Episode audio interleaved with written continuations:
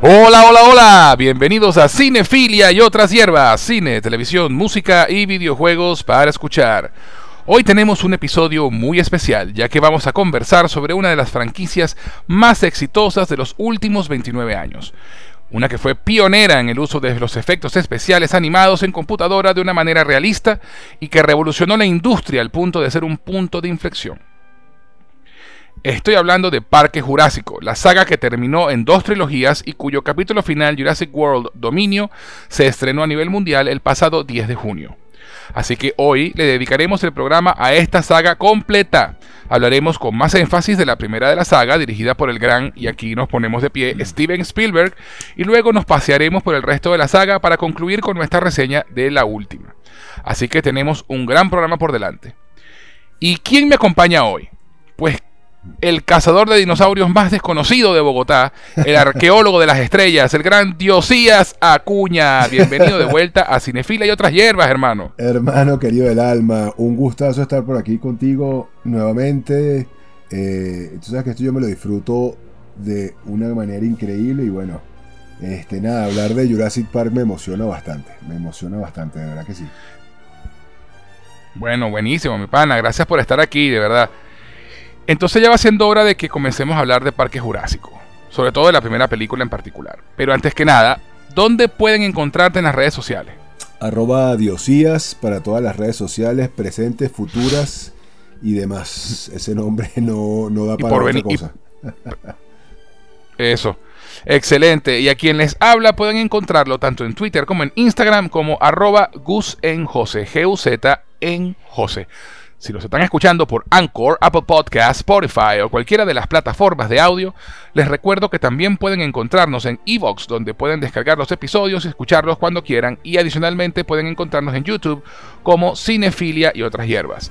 Si nos están escuchando por YouTube, no olviden suscribirse, compartirlo por lo menos con dos amigos, dejar un comentario y un like, eso nos ayudará a crecer y a encontrar más audiencia. También les informo a nuestros seguidores que Cinefila y otras hierbas tiene un Patreon, en el cual le ofrecemos beneficios adicionales a quienes decidan apoyarlos económicamente. Así que pasen por nuestro Patreon y conviértanse en mecenas, no se arrepentirán. Adicionalmente, si quieren escribirnos para hacer cualquier comentario, dejarnos un saludo o lo que prefieran, pueden hacerlo al correo cinefilia y otras hierbas gmail.com. Cinefilia y otras hierbas gmail.com. Dicho esto, mi pana, ¿Comenzamos? De una, my friend, de una. Pero, pero, pero, antes de continuar, vamos a una pequeña pausa y ya regresamos con la saga de Parque Jurásico aquí en Cinefila y otras hierbas. Este podcast llega a ustedes por cortesía de LearnSpanishOnlineAcademy.com, tu sitio para aprender español como lengua extranjera. Si tienes amigos o familiares que no hablan español pero que deseen aprender el idioma, en LearnSpanishOnlineAcademy.com podrán tomar clases con profesores certificados a través de Zoom. LearnSpanishOnlineAcademy.com, tu mejor opción para aprender español. ¿Te provoca una taza de té? Te presento a T-Art, una empresa creada para envolver tus sentidos y conectar con tu ser mientras disfrutas de una taza de té. Ganadora del concurso Ideas 2019 con mención especial en el área de negocios, sus productos no contienen azúcar y son 100% naturales. The Art ofrece diferentes infusiones y aromas, pero hoy te voy a hablar de Coco Art. Disfruta del profundo sabor del cacao venezolano fusionado con el dulce aroma de la canela, el intenso sabor del cardamomo y la nuez moscada, creando una sensación única en tu paladar, endulzada y aromatizada con la belleza y delicadeza de la flor del jazmín. Deja que te envuelvan sus beneficios y propiedades que elevan el sentirse bien por ser un antidepresivo natural, mejora la digestión y la respiración, lo que ayuda a la salud cardiovascular, aliviando el estrés y la tensión corporal. Puedes obtenerlo en presentación a granel para aquellos que hagan infusionar en tetera o en su sobre individual para aquellos que les gusta la practicidad de colocar su bolsita en agua caliente y listo.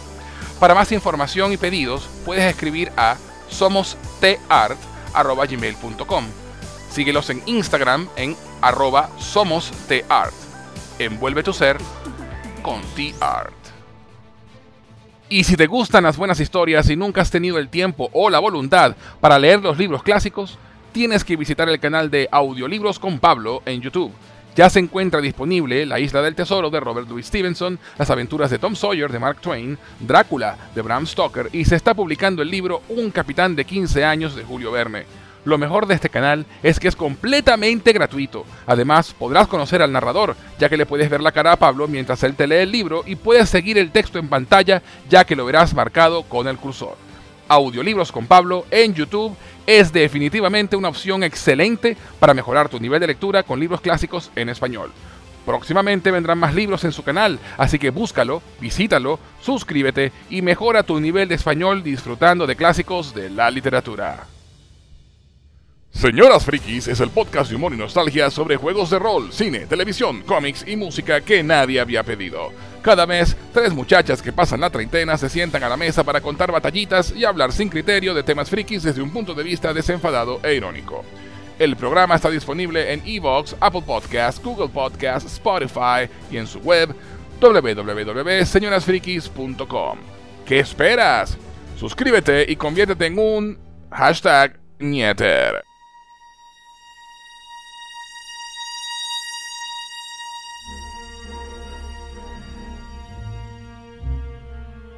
Ya estamos de vuelta en Cinefila y otras hierbas y antes de la pausa estábamos por comenzar a hablar sobre la saga de Parque Jurásico con Diosías Acuña. Hablemos un poco de la primera película. Parque Jurásico es una película de ciencia ficción y aventuras dirigida por el señor Steven Spielberg y estrenada en 1993. Su trama está basada en el libro homónimo de Michael Crichton y relata las vivencias de un grupo de personas en un parque de diversiones con dinosaurios clonados, creado por un filántropo multimillonario y un equipo de científicos genetistas. Durante una vista de visita de evaluación antes de su apertura al público en general, los dinosaurios escapan y ponen en riesgo la vida de quienes se encuentran en el parque. Básicamente esa es la premisa de la primera película. Un poco de historia sobre esta película en particular. Antes de la publicación de la novela en 1990, cuatro estudios de cine estaban interesados en adaptar el libro de Crichton, pero fue Universal Pictures quien consiguió los derechos de la obra y contrató a Spielberg para su dirección y a la coproducción junto con eh, la, compañía de Spielberg en aquella época, que era Amblin Entertainment, y a Crichton mismo para adaptar el libro a la gran pantalla. El guion final estuvo a cargo de David Coep, eh, un guionista que trabajó mucho con Spielberg y, a pesar de que particularmente a mí no me parece que sea un guionista muy bueno, eh, eh, él tiene sus momentos de, competencia, como Jurassic Park en particular y, La habitación del pánico de David Fincher también. Pero, me, pero él, creo que, si, si, mal no recuerdo, también estuvo, tuvo la mano metida en el guion de la primera película de Spider-Man, la de San Raimi. Sí, sí, sí. bueno, el guion final estuvo a, parte a cargo de David Koepp que, Coep, perdón, que dejó fuera varios pasajes explicativos y violentos de la novela e introdujo cambios en los personajes. El rodaje se llevó a cabo en California y Hawái entre agosto y noviembre de 1992, con un reparto conformado primordialmente por los actores Richard Attenborough, Sir Richard Attenborough, Sam Neill, Jeff Goldblum y, la, y Laura Dern. La postproducción se extendió hasta mayo de 1993 y esto es algo que quiero, quiero, quiero decir porque de verdad lo de Spielberg es una locura. Ese año, Spielberg film, hizo Jurassic estaba en la postproducción de Jurassic Park, la que, que la supervisaba desde Polonia mientras filmaba la lista de Schindler. wow. O sea, el tipo estrenó el mismo año Jurassic Park y la lista de Schindler. Wow. O sea, wow. sí, sí. Y bueno, y muchos dirán, y muchos dirán que ese fue el último gran año de Spielberg realmente, donde todo lo que hacía era brutalmente bueno. Y después de la lista de Schindler para adelante viene como otra era de Spielberg. Y yo quiero hacer un programa sobre Spielberg pronto para hablar de esto, pero lo asomo por aquí, ¿no? Que después de la lista de Schindler, me parece Spielberg mismo lo ha dicho, que él le cambió, mucho le cambió mucho eh, la vida y su forma de hacer cine y muchas cosas más, como por ejemplo el tema de que no, no volvería a usar nazis eh, como, como villanos caricaturescos como en Indiana Jones, por ejemplo. Y cosas así. Y, su, cine tuvo un antes y un después después de 1993. Eh, claro, después vendría Soldado Ryan, que fue su último Oscar como director, su, eh, que también es una maravilla. Pero de ahí para adelante que la filmografía de Spielberg empezó a tener altos y bajos más frecuentes de lo que tenía antes, ¿no? Sí. Y entonces ese año estrenando Jurassic Park y la lista de Schindler el mismo año, dos películas que fueron hitos en Hollywood, pues mira, ahí nadie puede discutir la reputación del señor Spielberg como director. No, absolutamente. Eh, y, absolutamente. Y bueno, la postproducción incluyó innovadoras imágenes generadas por ordenador y modelos animatrónicos de tamaño real para recrear los dinosaurios que aparecen en la, película, con el apoyo, por supuesto, de Industrial Light and Magic, la compañía de George Lucas, y Stan Winston, que es un, experto eh, maquillador y creador de animatronics. Para diseñar el sonido de la película, Spielberg invirtió en la creación de DTS, una empresa especializada en formatos de sonido envolvente digital. Parque Jurásico resultó ser un éxito con más de 900 millones de dólares recaudados en todo el mundo durante su exhibición original en cines y estuvo catalogada como la película con mayor recaudación de la historia del cine hasta el estreno de Titanic en el 97. O sea, estuvo durante cuatro años, fue la película más taquillera de la historia.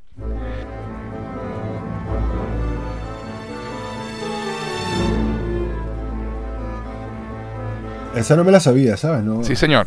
Casi más de 900 millones de dólares en 1993. Estamos hablando de, de una buena plata en, de que no en, términos, de inflación. Que, que, no, y, que todavía no existía la era de los multiplexes. Exactamente. De, las salas de cine con las los cines con 18 salas que pueden pasar la película a 10 salas y recaudar más dinero un fin de semana. Exactamente. Este, entonces, bueno, imagínate tú. La crítica especializada elogió sus innovadores efectos especiales, obviamente la banda sonora de John Williams que estamos escuchando de fondo, y de hecho, el tema de Jurassic Park, el tema principal de Jurassic Park, ah, para mí es uno de los mejores temas de la historia del cine. Yo no puedo escuchar esa canción sin que se me paren los pelos y se me saquen las lágrimas. Yo ahorita tengo una, es una Esa canción. ya vamos a hablar de las anécdotas. Y la dirección de Spielberg, por supuesto. Alabada la banda sonora de John Williams y la dirección de Spielberg magistral. Además resultó galardonada con más de 20 premios, entre ellos 3 Oscars por sus logros técnicos en efectos visuales y sonido. Después de su reestreno en el 2013 en su versión 3D, que no pude ver, eh, para conmemorar el vigésimo aniversario de su estreno, se, se, convirtió en la película, en la decimoséptima película más en haber superado los, los mil millones de dólares de recaudación. Ahí con ese reestreno cruzó la línea de los mil millones de dólares. En 2018, la Biblioteca de Congreso de Estados Unidos la reconoció por ser cultural, histórica y estéticamente significativa y quedó seleccionada para su preservación en el Registro de Cine Nacional de Estados Unidos. Que, es una, que esa sería, digamos que uno de los honores más grandes que puede tener una película en Hollywood. Exactamente. ¿no? Que, se le, que, se, le permita eh, entrar allí en esa bóveda para su preservación como por ser históricamente significativa, cultural, histórica y estéticamente significativa. Diosías, háblame hermano, ¿cómo fue tu experiencia viendo Parque Jurásico por primera vez? Chamo, esa película tiene magia, brother. Esa película ha pasado casi 30 años y no pierde la magia, que es la otra cosa que, que no, no, no todas las películas envejecen tan bien, ¿sabes? Ah, para mí, Jurassic Park, para mí Jurassic Park es una de esas películas que que todavía tú la ves y a ti todavía los efectos te convencen. Tú todavía crees que allí hay dinosaurios y que dónde está Jurassic Park que quiero ir a, conocer yo los dinosaurios. Yo amé esa película eh, desde el principio. Em, recuerdo haberla visto en el cine en Paseo Las Mercedes con mi novia de turno en aquella época. No, sin, sin hablar de nombres. Por supuesto. No vamos a hacer mención a nombres, pero con la novia de turno. ¿cómo, es, que dice, ¿Cómo es que dice el dicho? Se dice el pecado, no el pecador. Exactamente. este. Eh, sí, paseo. No es que no se me olvida. Lo recuerdo como si hubiese sido ayer por lo, eh, lo, que, lo mucho que me impactó esa película. Eh, recuerdo que los trailers me, los trailers me dieron mucho hype, me dieron mucha, mucha emoción. Pero, o sea, comparado con lo que vi en la sala de cine, la emoción, esa película te, pone a brincar, te salta, te pone a brincar de la silla en, más de un momento. Este, te emociona, gritas, lloras. Qué gran película, de verdad que es todo un roller coaster de emociones lo que te puede generar Jurassic Park. Y recuerdo como si fuera ayer esa primera vez que la vi. De verdad que sí. Sí, no, es que realmente eh, eso estaba pensando mientras me lo describías, una, montaña rusa de emociones. La película es la definición de el- la película de blockbuster de, de Hollywood. Absolutamente. Eh, el- una película bien hecha, eh, una montaña rusa de emociones, con algo que decir, con buenos personajes, con buena dirección, con buena banda sonora. eh, no, hay, no hay otra forma de describirla que un blockbuster perfecto. Sí, señor. Cosa que Spielberg pues tenía, tenía la, te- todavía tiene, pero en esa época tenía la capacidad de hacer con mucha facilidad. Bueno, no, realmente no, no con facilidad porque todo eso lleva trabajo, simplemente lo hace parecer fácil, pero Es correcto. eh, realmente, realmente es una película extraordinaria. Yo me acuerdo, yo, yo la vi a los, tenía 13 años cuando la vi, 13 o 14 años, estaba en la edad eh, perfecta Sí, para ver esa película, ¿no? es verdad. Eh, y, yo la- y yo me acuerdo que la vi en el Concresa, en el cine de Concresa, que era la mega salota Sí, gigantesca. sí, sí, sí, sí, sí. Es- Este, antes de que la picaran en 800 salitas, eh, el Concresa era un cine inmenso, que tenía dos plantas, tenía un piso arriba y abajo, era un cine de esos antiguos clásicos.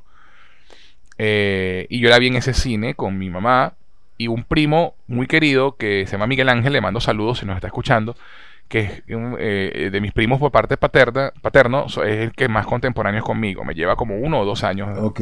algo así. Y él, y él estaba de visita en Caracas y se estaba quedando conmigo y justamente la fuimos a ver con mi mamá.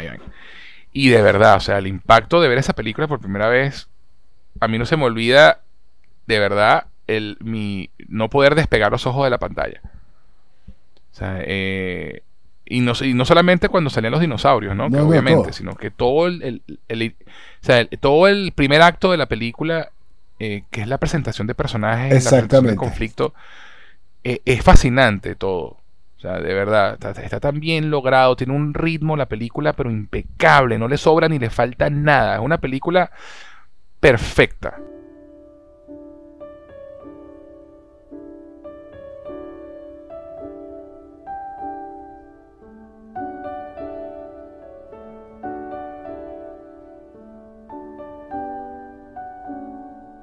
La química, la De química verdad, de los es- es actores. Sí, sí, sí, sí. Los, hasta, los, hasta los chamitos actúan bien. Todos, todos. Sí, sí, sí. eh, Cosa rara, Eh. cosa rara, pero no. Este, los chamos te convencen Sí, ambos. Spi- Spielberg siempre ha sido muy buen director de niños, eso, eso no se puede negar. Innegable, sí es verdad. Este, porque ha trabajado innegable, desde encuentros cercanos, pasando por E.T. y por Hook. Este, él siempre fue muy buen director de niños. Y lo otro es lo- la- la- el lado científico que explora la película, ¿no? Exactamente. Cómo, cómo te tratan de vender la idea de que podría ser podría, podría suceder. Y me acuerdo que era porque en esa época, o muy cerca de esa época, se había, en la que iba- Crichton escribió el libro, se habían encontrado estos, estos mosquitos encerrados en ámbar y se habían explorado esas ideas de, de extraer sangre, ADN prehistórico. Entonces, y, y él utilizó todo eso en su- en la novela para, para crear la historia de- del, del libro, ¿no? Sí. Este. Y, y de verdad, o sea, y lo otro que recuerdo muy bien es la música. La O sea, música. el yo score, siempre he sido de, de- de- de que la, la música de las películas para mí siempre ha sido algo muy importante. Y, y obviamente, o sea, John Williams, o sea, el, el- el tipo de verdad que es, es impresionante el, el trabajo de ese señor y, y lo que hizo con Jurassic Park y con ese tema. Esos dos temas, porque hay dos temas de Jurassic Park, ¿no? Que es el. El na na na. Sí, sí, na, eh, tal cual, na, Tal cual, ambos. Ambos. Este, pero, pero también está el otro, que el pam pam pam pam pam pam pam pam pam pam.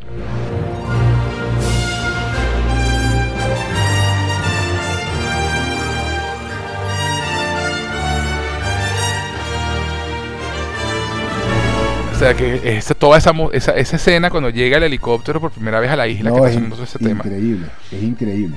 Y, y, y, y- y- y bueno, nada. Eh, esa fue mi experiencia viendo la película. De verdad que me quedé con los ojos claros y sin vista y realmente impresionado. Me acuerdo que fue eh, la, vol- la volví a ver dos o tres veces más en el cine. Porque de verdad, o sea, me, me- me impactó muchísimo. Yo creo que parte de lo- Pero bueno, hablando... Ajá. Ajá. Ajá. No, no, no, que parte del que se convierte en un blockbuster es precisamente ese, que más de uno, porque yo también la vi dos o tres veces más en el cine. Y eso es lo que hace una película blockbuster, que tú sales y la vuelves a ver y la vuelves a ver y pagas tres veces, tres veces la entrada. Entonces sí, totalmente. Eso, eso. Y bueno, este, una de las cosas que más impacta de la película obviamente son sus efectos especiales. Eh, la tecnología de CGI o de imágenes generadas por computadora eh, todavía estaba en ciernes al principio de los, de los 90. Eh, y de hecho, fue Terminator 2 la película que dio el, sal, el primer gran salto. sí. Con, el, con, la, con la creación de, del T-1000, ¿no? Del, del, Terminator que hacía Robert Patrick. Que era, pues, obviamente, metal líquido y todo era hecho por computadora. Eh, cuando se estaba haciendo la preproducción de Jurassic Park, se había eh, contactado a Stan Winston para crear los animatronics para, las, los close-ups y para, las tomas donde, en que requiriera eh, que se utilizara. Y se había hablado con Phil Tippett, que era otro, otro gran mago de los efectos especiales, que era experto en lo que se llamaba stop motion. Eh, que era una técnica de animación que es la que se usa para, para películas como El extraño mundo de Jack, que, es animar cuadro por cuadro, fotografiando moviendo un, el bracito y volver a fotografiar, moverlo otra vez y volver a fotografiar y luego correrlo seguido para que diera la, impresión de movimiento. Phil Tippett era uno de los pioneros en la industria en eso y se, había, y se le contrató para que para diseñar las escenas en las que se necesitaba que los dinosaurios interactuaran eh, y se movieran más con más velocidad y hicieran más cosas. Esta es una técnica que se, usa desde, desde, los años 30 con King Kong, de la película King Kong del 33. Sí. Y, que y, con, y se vio en películas como Jason y los Argonautas, y se vio en películas como Furia de Titanes, la versión de los 80. Exactamente. Este, en las que, eh, que son películas que tenían eh, usaban ese estilo para animar criaturas gigantes y este tipo de cosas. Y de hecho, si tú ves los DVDs de Jurassic Park, los extras de los DVDs, hay eh, imágenes de, de, preproducción y de producción de los dinosaurios moviéndose en stop motion. Y se veían muy bien. Sí. Se veía muy bien, pues bueno, Tippett era muy bueno en su trabajo y están Winston diseñando todo, pues, eh, todo muy bien. Y esa era la forma en que se iban a usar. De hecho, hay, una, hay, hay, un momento buenísimo en el documental de cómo se hizo Jurassic Park en el que te muestran que eh, le habían puesto a los Velociraptors, que eran con los animales con los que habían hecho las primeras pruebas, eh, que sacaban la lengua como los reptiles, como las serpientes. Ajá. ¿Sabes? Sacaban la lengua así y tenían la lengua bífida y vaina que después dije, no, que eso no, no, no, no quítale la lengua y tal, pero era un, tema de las pruebas que estaban haciendo. Hasta que alguien vio Terminator 2. y, y, y, decidieron meterse en, el tema de los efectos por computadora, contactaron a Industrial Light and Magic e hicieron un, una prueba de sencillamente el, un tiranosaurio Rex corriendo, pero solamente los huesos. Wow para mostrar la fluidez de la animación. Y dicen los que estuvieron presentes en, in The Room, como diría en Hamilton, The Room Where It Happens, este, que vieron por primera vez eso, que las quijadas les llegó al piso. O sea, que no podían creer lo que estaban viendo. O sea, estaban viendo un, dinosaurio animado, a, pesar de que era solamente el frame esqueleto, de esqueleto, moviéndose con fluidez, con una fluidez que, porque el stop motion, por más que sea, se nota. Sí que es stop motion. tiene, tiene un jerk ahí, un, una forma de moverse que tú sabes que no es real. A pesar de lo mucho que, avanzado, que, avanzaba, que había avanzado la tecnología para ese momento. Y cuando vieron eso, dijeron, esto, esto va a cambiar todo. Y Spielberg decidió, mira, sí, vamos a hacerlo. Vamos a utilizar esto.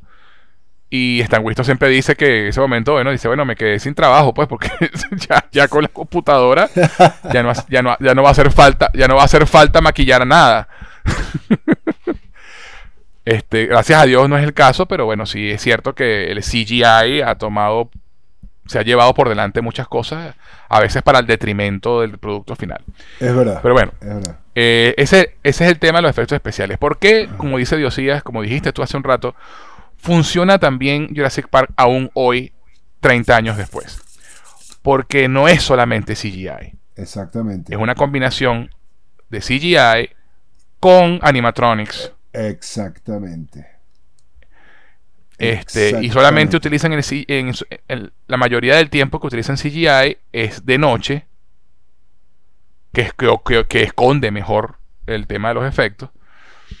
Este, pero no es solamente CGI. Cosa que la saga Jurassic World, hay que decirlo, también adoptó eso, ¿no? De utilizar animatronics, marionetas y CGI. Este, ha mantenido esa tradición, quiero decir. Y realmente los efectos de la saga, no se puede negar, siempre han, sido de, de, excelente calidad. Sí, señor. Pero sigue impresionando, sigue impresionando que esta primera película, aún hoy, la veas y digas, mira, esta película es el 93, wow. Se ve, se ve más anticuado, eh, se ve más anticuado todo el tema de, los, de los CD-ROMs en, los carros. Tal cual. Envejeció peor, eh, envejeció peor en la tecnología de computadoras que, que en el CGI mismo y eso realmente es impresionante. Eh, algo que decir de los efectos especiales, yo sí. No, ¿Qué te impactó este, más? Si supieras que, o sea, todo en general, porque es que mira, la combinación de animatronic y CGI llega a un punto en que tú no, tú no, tú no, tú no terminas, o sea, te lo hace tan real, brother, que en serio, en serio, en serio, en serio, tú te crees que estás en el zoológico, en un zoológico cualquiera, pero con dinosaurios, o sea, la, idea está muy bien vendida. Y los efectos son increíbles, mira. Eh, uno de los efectos que más, me, que más recuerdo que me impactara y, que eh, hoy en día es una, una escena además este, icónica, es cuando, cuando van huyendo en el jeep y, y, sale la toma, eh, objects, objects can be closer to the mirror, que es el, el los está persiguiendo. Brother, eso sí, el, close-up del, en, el, en, el, espejo retrovisor del Jeep y se ve la cara del dinosaurio acercándose.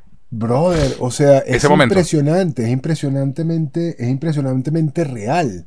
Y tú, y, y, toda la escena te da el sentido de urgencia este, apropiado y la sensación, eh, y todo eso tiene que ver con los efectos y el cómo te lo vendieron desde un principio. Claro, claro, así es. No, es, impresionante, de verdad es impresionante verlo hoy todavía y, no, se puede negar que, el trabajo fue impecable y obviamente revolucionó la industria para siempre. Sí. Porque no solamente fue el hecho de que, de que Spielberg diera ese, de que James Cameron diera el salto primero usándolo para Terminator 2, que fue en el 91, eh, sino que Jurassic Park se, solidificó, porque claro, eh, Terminator 2, si somos justos, el efecto era una baba plateada, o sea, no era un efecto eh, realista de, imitar piel o de imitar Exactamente. algo más táctil, ¿no? El, el, efecto de Terminator 2 realmente es metal líquido. Este, pero aquí Jurassic Park sí fue recrear algo que no existía. ¿No? recrear dinosaurios. Sí, sí. Eh, y, y, ahí fue cuando, cuando, cuando pasó eso, que, el, que Hollywood vio Jurassic Park y dijeron, wow, ahí fue realmente el momento en donde cambió la industria para siempre. incluyendo a un señor llamado a un señor llamado George Lucas, que cuando vio los dinosaurios de Jurassic Park dijo, ahora sí la tecnología alcanzó mi visión de lo que yo quiero para Star Wars. Tal cual y decidió hacer las precuelas. O empezó a trabajar en la idea de hacer las precuelas, que al final se estrenarían en el 99. Pero fue en ese año, el 93, cuando todo cambió. En ese sentido.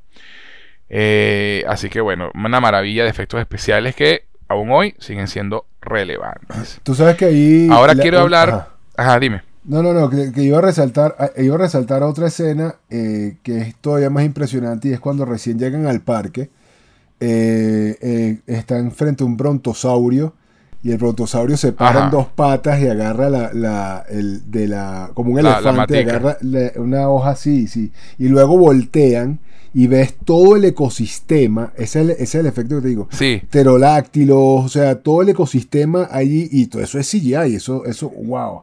Yo creo que esa es una de las, de las escenas más impresionantes por, la, por el plano, un plano abierto de, de, de todos los dinosaurios conviviendo en manadas. Sí. Sí. Sí, sí, sí.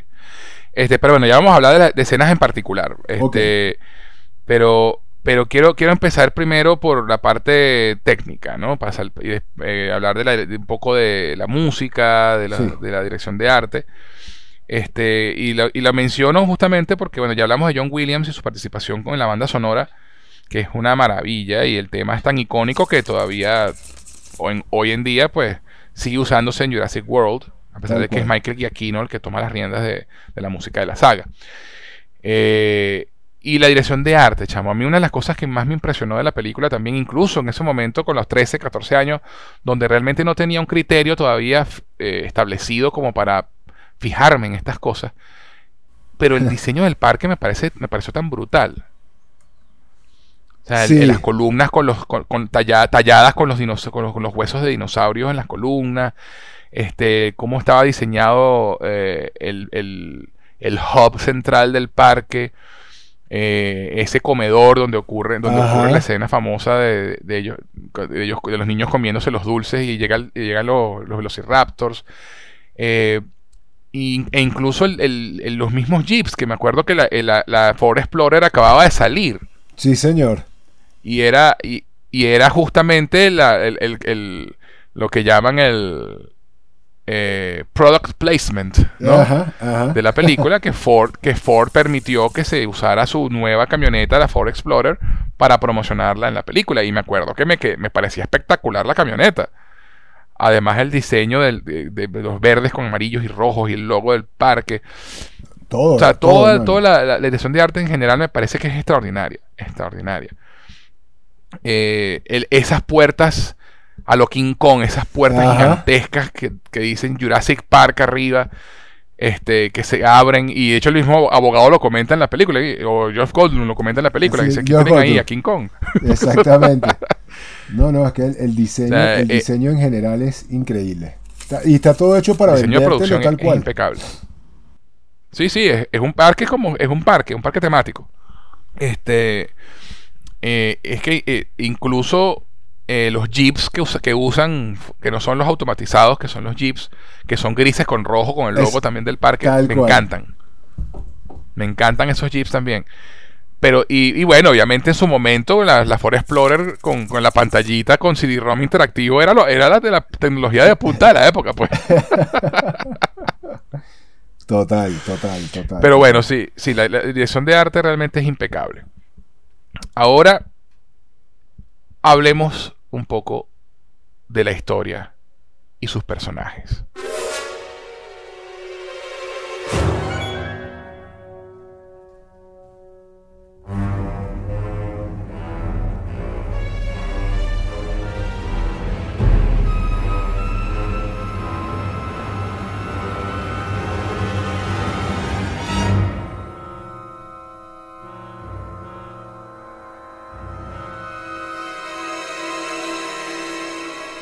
Eh, ya, yo, ya, yo comenté la premisa básica, ¿no? Un parque que está creado por un filántropo multimillonario que quiere crear un parque con dinosaurios clonados y invita, e invita a, un grupo de personas expertos, un paleontólogo, eh, una, eh, que, es Alan Grant, e invita a, a Laura Dern, que, que es experta, es, zoóloga y experta en, plantas. Exacto. No me acuerdo el, nombre de la profesión, exacto.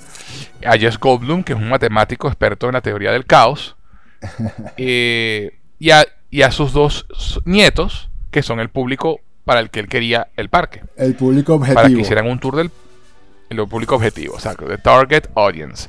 Este, para que hicieran un tour del parque y, y aprobaran que todo estaba bien para a los ojos de los inversionistas se quedarse tranquilos y e inaugurar el parque próximamente. Eh, otra otra cosa interesantísima del tema de, los personajes en esta película es que aquí te actúa Samuel L. Jackson. Y actúa Samuel L. Jackson pre-Pulp Fiction, cuando todavía no era famoso. Eh, eh casi, casi un extra, un extra con líneas. Este, no, mentira, no, no tanto, pero sí es un personaje que, en su momento tiene, o sea, pues tiene la relevancia, pero... tiene, su importancia, pero exacto. Pero, no, es para nada relevante y jamás, y jamás, y te voy a decir, hay gente que ve, que ve esa película todavía y todavía se impresiona de que ese sea Samuel L. Jackson el que sale allí. Yo mismo en algún punto... Sí, total. Yo mismo en algún punto... Oye, pero si es verdad que Samuel L. Jackson es el señor. Ah, se me olvidó el, se me olvidó el nombre del personaje, pero. Es que nadie se acuerda nunca. Él se llama Arnold Ray. Y es el ingeniero del parque responsable de cortar el suministro energético para reiniciar el sistema Es- bloqueado por Nether. Exacto, él, exacto. él es el que, él es el que se le ocurre la solución. Porque lo que recordemos en la historia que, que está eh, eh, Nedry, que coño, ¿cómo es que se llama el Wayne Knight? Ajá, el gran Wayne, Wayne Knight, Knight, eh. Que los que son fa- que son lo- los fans de Seinfeld saben quién es, Po- Newman. Te iba a decir Newman. Y, Newman. eh, el gran Wayne Knight, que ya, que ya falleció, eh, es Dennis Nedry, que es el programador principal del parque. Que es el que, el que se vende eh, a la competencia de, de, de- de- InGen, que es la empresa que está manejando y construyendo el parque, para robar embriones eh, de dinosaurio para vendérselos a la competencia este, con este personaje Dodson, con- que le entrega la, la- la famosa latita de, de- de espuma de afeitar que se abría por abajo, ¿te acuerdas? Que el que Nedry, el tipo todo así, tipo espía, de sí, sí, la vaina sí. calladita. Y, y de repente el tipo, Dodson, Dodson, aquí está Dodson. Aquí nadie le importa, chamo. Es muy divertida esa escena, brother. Y totalmente cierta. Sí. Sí, totalmente, totalmente. Este, y esa, fa- esa famosa lata, lata de espuma para afeitar que me sorprendió verla después más adelante, ¿no? Ya hablaremos de eso. Eh, tal cual, te, Este- tal cual, tal cual. Este, entonces, bueno, Samuel L. Jackson tiene este personaje, pero Laura Dern, ya ve- Ellie Sattler es el nombre del personaje de Laura Dern que no me Eh, acordaba. La Y Richard Attenborough, que es John, el doctor Hammond. John Hammond. Ajá. En- entonces, bueno, lo, lo- lo interesante de esta película es que, más allá de la- de- del roller coaster y de todo el tema de, película de verano, ¿no? De película taquillera hollywoodense, la película tiene algo que decir. Sí. tiene un mensaje. Este, y tiene un mensaje bien interesante sobre, sobre la, la- la tecnología, ¿no? Y el uso, el, el uso o misuse Ajá. o uso incorrecto de la tecnología y las implicaciones que puede tener para el mundo cuando tú mm, eh, esa frase famosa que dice Ian Malcolm que dice se preocuparon tanto por pensar si podían hacerlo que nunca se pararon a pensar si debían, hacerlo. hacerlo. Exactamente. ¿no? Exactamente. Este, por- y eso pasa muchísimo aún hoy en el mundo, ¿no? Hay pe- cosas, mira lo que podemos hacer, sí, pero pi- párate un momentico, piénsalo bien, o sea, porque puedes hacerlo significa que debas. Has pensado en las ramificaciones. Exactamente. Y, y Ian Malcolm lo resume buenísimo en esa escena en la que tiene ese monólogo. Dice, ustedes se pararon, ustedes no hicieron, no, no tuvieron ningún tipo de, de camino para llegar hasta aquí. Ustedes se pararon sobre los hombros de otras personas y antes de entender bien qué tenían en, los, en las manos, lo patentaron, lo, le pusieron una etiqueta y lo están vendiendo ahora y no saben qué puede, qué, cuál es la implicación que puede tener traer a esta especie que la naturaleza eligió para su Exacto. extinción hace millones de años y ponerlo en, en el contexto actual. Y, y eso es una, una de las cosas que la saga Jurassic World maneja muy bien, ¿no? E- Esa Sí. pregunta, ¿no? sí, señor. ¿Qué pasaría si los dinosaurios realmente volvieran, no en, en el content- en el contexto de una isla en un parque, sino en el mundo, ¿no? Eh, y realmente ese es uno de los temas principales, ¿no? El tema de la ciencia y, y lo, y lo que puede o debe hacer en realidad. Y que si se deja, se deja ir a la ciencia sin control, eh, el simple hecho de, querer saber más, el, el hecho de tener la ambición de, de- de encontrar una respuesta a algo, puede traer consecuencias nefastas. Entonces, claro, en el, en el caso de Jurassic Park, la primera película, está todo contenido en una isla pequeña con pocas personas, pero muere gente.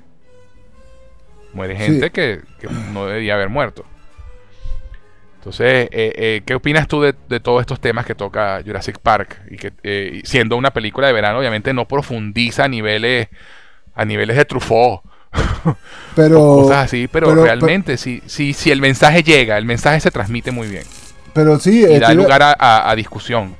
Es que precisamente una de las cosas que para mí hace Jurassic Park tan especial es que eh, la forma en la que te la venden, precisamente por todo el dilema moral y el manejo, el, el- y el manejo científico, Este, estamos hablando de que, de que la clonación siempre fue algo para la ciencia ficción eh, interesante, es algo que se ha explotado, eh, se ha explotado de mil formas y, y, y, es algo fascinante, brother. O sea, el, tema de la clonación como tal es fascinante.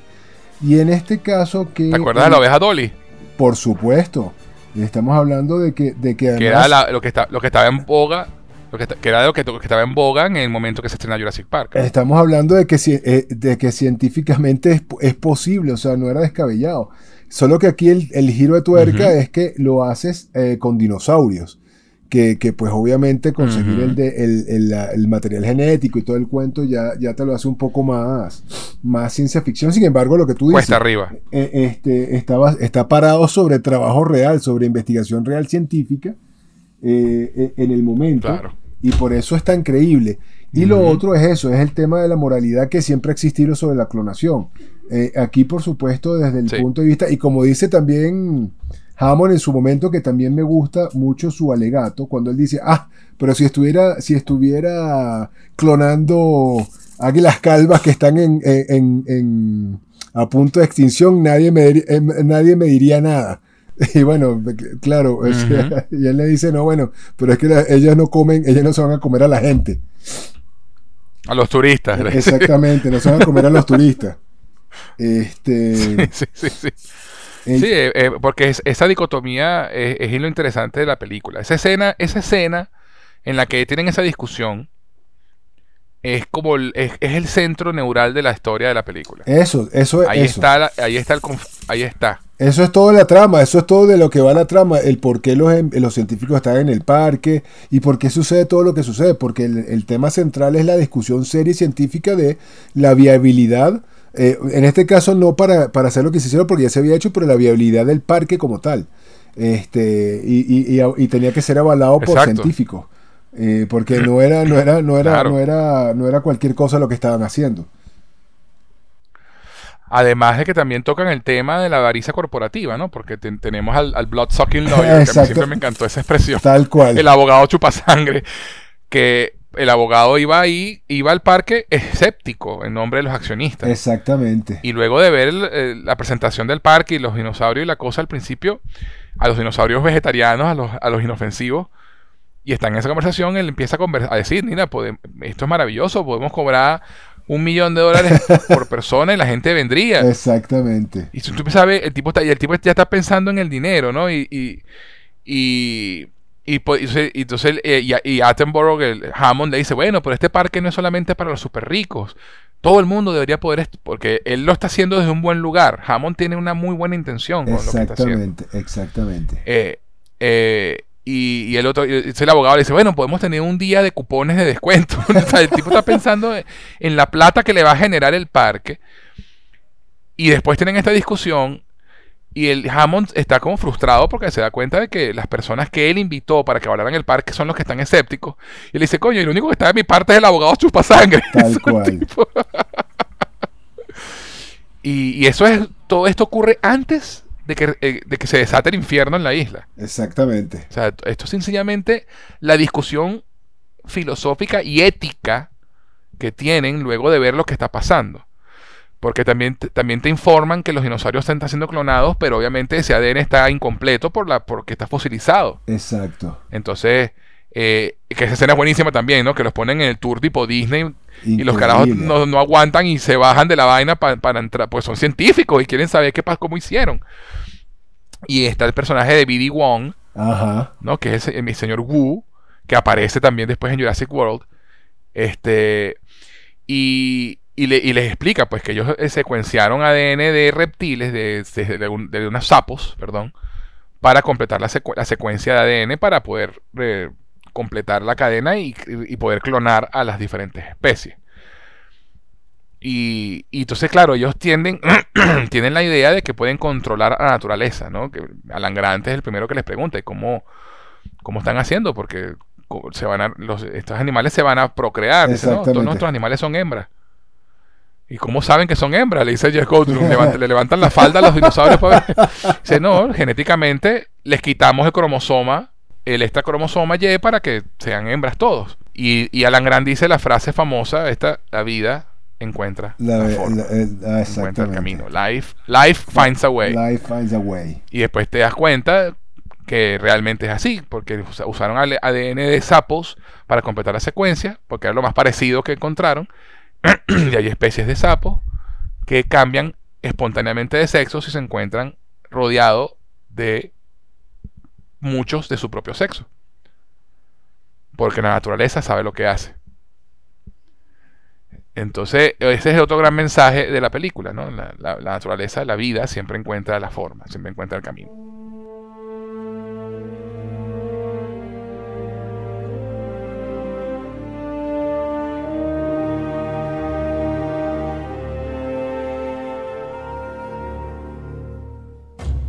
Me parece que pa- para hacer una película de un blockbuster sobre dinosaurios es tiene bastante tela que sacarle. Es muy profunda, brother. Es muy tema de conversación. Es una, es una Sí. película muy profunda. Y, y- y- eso, y repito, no estamos hablando de, de una película obviamente de François Truffaut o, o de Ingmar Bergman, pero a nivel de profundidad o, o de Wong Kar Wai, pero coño, eh, para hacer un blockbuster te, eh, te da tela para cortar si la quieres ver. Sí, Y, y obviamente todo eso ocurre en el primer, en el primer acto y luego, bueno, en el segundo acto es cu- es cuando arranca el tour, que también es divertidísimo porque sea, eh, los personajes tienen cosas fascinantes. Por ejemplo, el Alan Grant eh, es un tipo que odia la tecnología, ¿no? Eh. Esa presentación de él es buenísima. y, y la tecnología el lo tipo odia toca él, la sí. computadora y se... y- sí, sí, sí, sí. Y entonces parte de- del arco del personaje de él es que es un tipo huraño, gruñón, que no le gustan los niños. Y termina teniendo que cuidar y proteger a los dos nietos de Hammond. Ajá. Y conectar con esos chamos lo hace conectarse también con su... con su... con, con esa parte de él que, que no tenía clara, pues. Eh, y, y es un arco muy bonito eh, el del personaje de él. Eh, y Laura Dern, que bueno, nunca te lo dicen explícitamente en la película, porque realmente nunca te lo dicen explícitamente, pero se entiende que son pareja, o por lo menos que se gustan. Exactamente. Exactamente. Este, porque tú, ve- tú ves los celos de Alan Grant con, con Ian Malcolm, ¿no? Con, con Jeff Goldblum. Que, que el tipo tiene su, esa personalidad de matemático quemado. Este, y galancito. Papel que además Que le siempre, queda que siempre perfecto. me acuerdo ver ese- perfecto, Jeff Goldblum, sí. Ese momento cuando están en el helicóptero y le dice al abogado, "Oye, yo invito científicos y tú, tú invitas a una estrella de rock. Tal tipo con cual. la chaqueta de cuero y vaina. Tal cual, tal cual. Además, el tema de la teoría del caos es fascinante. Sí, ¿sabes? sí, sí. Eso, eso- eso es súper complejo, súper complejo y, y profundísimo. Y entonces arranca este segundo acto en el que, pues, arranca el tour. Eh, uno de los niñitos, eh, Tim, además que, dato curioso, el chamito que hace Tim, que se llama Joseph Marcelo, es eh, el que hace el bajista de Queen en la película de Bohemian Rhapsody. Perro, sí, chamo. Tú puedes creer que hasta ahora que lo dices hago la conexión. Yo sí decía, ¿por qué este chamo me parece tan conocido? no había caído en cuenta. Hace de John Deacon. Claro, yo no había caído John en cuenta. Deacon. Yo, no- yo sí decía, esa cara donde la conozco, ¿vale? Porque además él en el papel como tal también se parece al... al Sí, sí, O sea, se él- parece burda a John Deacon. él sí. se parece muchísimo. Pero, que- pero Sí, sí, te- sí. lo- he de confesar aquí que eh, eso para mí es una revelación. ¿A qué edad te enteraste que el baterista de Queen era el mismo niño? Acaba de volarme el cerebro. Aquí lo escucharon todos, señores, en directo. Diosía se le acaba de volar la- el, el cerebro con esta información. Acabo de hacer cortocircuito. bro. Yo sí decía, claro que se parece mucho, pero ¿quién más se me parece? Brother, qué locura. No había caído en cuenta. Sí, sí, una, lo- una locura, es verdad. A mí, yo, a mí me voló la cabeza cuando me enteré cuando salió la película. leo Joseph Macelo, yo ese nombre me suena. ¿Quién es? Me meto en, en internet y yo, mierda, Steam. Qué fuerte, brother. Sí, sí. Y Ariana Richards, que es Lex, que es su hermana, Ajá. este, también, que también actúa, actúa muy bien esa niña. Me parece que tiene un papelazo, de, de verdad. La chamita actúa muy, muy bien. Los dos actúan muy bien, pero ella en particular eh, se roba las escenas en las que Sí, está. sí se las roba, sí se las roba. Y bueno, Laura Dern, que es una excelente actriz. Todos los personajes me parece que están muy bien. Un personaje que me gusta mucho es Robert Muldoon. Muldoon, que lo interpreta Bob Peck, que es, como, que es el experto en velociraptores. Sí, sí, sí. me acuerdo del Clever Girl. Además que el guion tiene, está muy bien montadito porque te explican en esa escena con cuando presentan a Alan Grant que asusta al niñito explicándole cómo cazan los raptores. Ajá. Exactamente. Este, que, le explica, no, tú crees que te vienen de frente, pero no, te vienen de los lados, por los otros dos raptores que no habías visto. Eso, eso, y lo dije en el programa, en el programa, en el programa que hicimos sobre Doctor Strange, ¿no? Pero bueno, este sería, eh, haciendo repitiendo la analogía para los que no lo han visto, esto sería el dinosaurio, el velociraptor de Chekhov. Esa escena está allí eh, para explicarte cómo ataca los, los velociraptors para que luego, más adelante en la película, en el tercer acto, lo veas. Exactamente. Este, y eso es señal de un guion bien estructurado. O sea, te plantea cosas, pues todas las historias y los guiones siempre es planteamiento y payoff. ¿no? El planteamiento y, resultado. tú planteas cosas en el primer acto que tienes que resolver para el tercer acto. Y en el segundo acto todo se va a la mierda, en el tercer acto todo se resuelve. Pero todo tiene que estar planteado, no pueden haber sorpresas. Incluso cuando hay twists en las películas, tiene que haber algo que lo justifique En, los en, los primeros actos. Exactamente. cuando tú vuelvas a ver la película, tú digas, ah, mira, esto tiene sentido. Tiene un setup, sí, señor. Eh, sí, setup y payoff. Esa es la palabra, se me había olvidado la palabra en inglés. Setup y payoff. Eso es el, lo base, la base de escritura de guion. Y este guion está muy bien estructurado en ese sentido. Este. Y bueno, nada. ¿Cuál es tu personaje favorito de, esta primera película, Josía?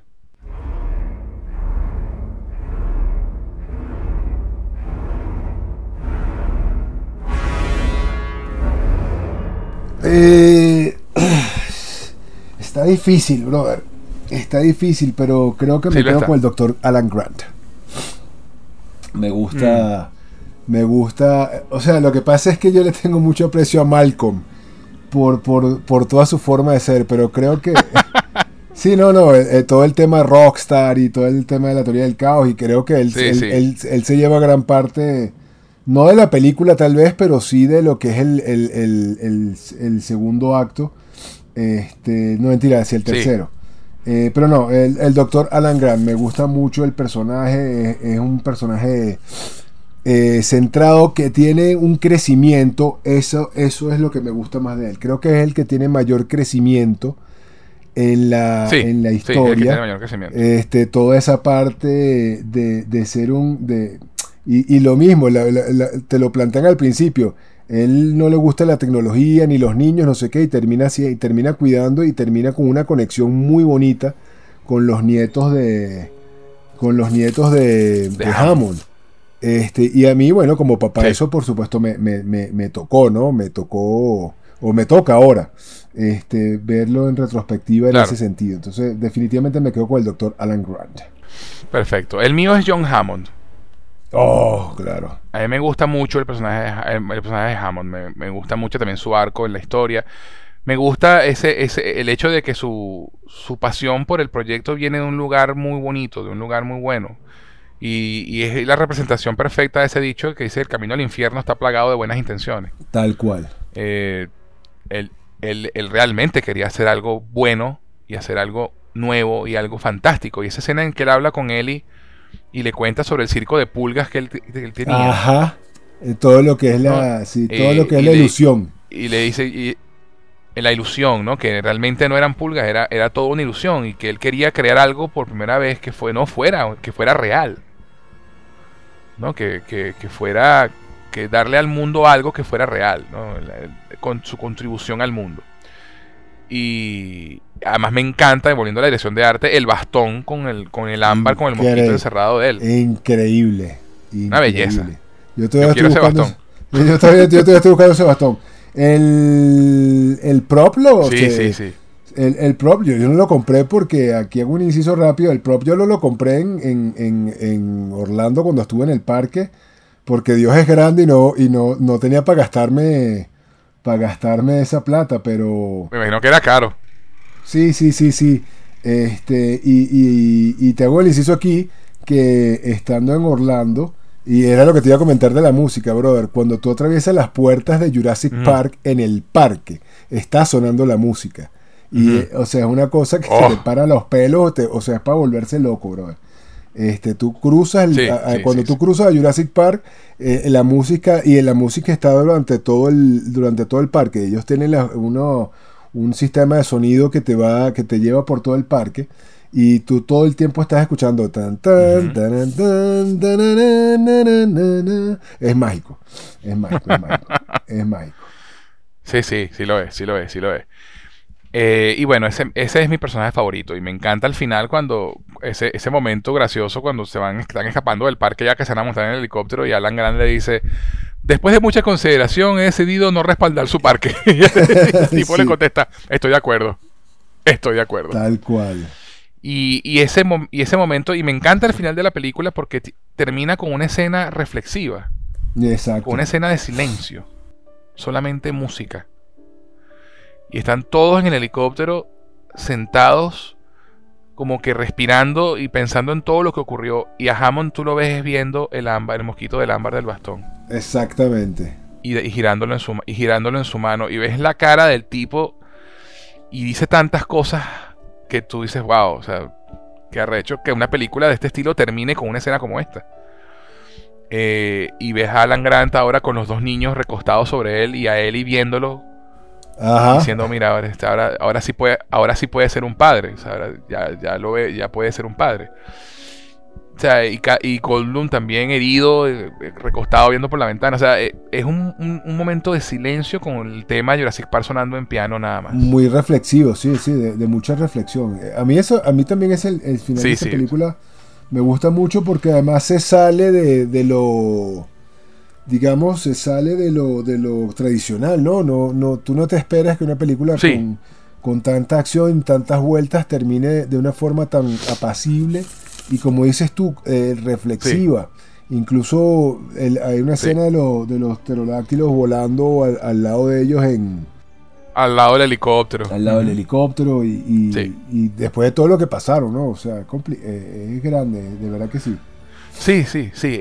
Y también es una oportunidad para que la audiencia respire antes de salir de la sala, ¿no? Exactamente. Exactamente. y Spielberg sabe lo que hace realmente, eso no se puede negar. Eh, y ahora, antes de pasar a la, segunda película, quiero que me cuentes cuál es tu escena favorita de, esta película. Mira, eh, mi escena favorita indudablemente es cuando atraviesan las puertas del parque. Welcome to Jurassic Park. Este. Eh, Esa es mi escena favorita también, decía. creo que ahí no hay, creo que ahí no hay mucho que discutir sobre esa escena. Tiene el poder de esa escena, la música. O sea, creo que esa, creo que esa escena eh, realmente representa todo lo que es la película, ¿no? Todo lo que es la película. y todo lo que, lo que. Y no solamente, y no solamente eso.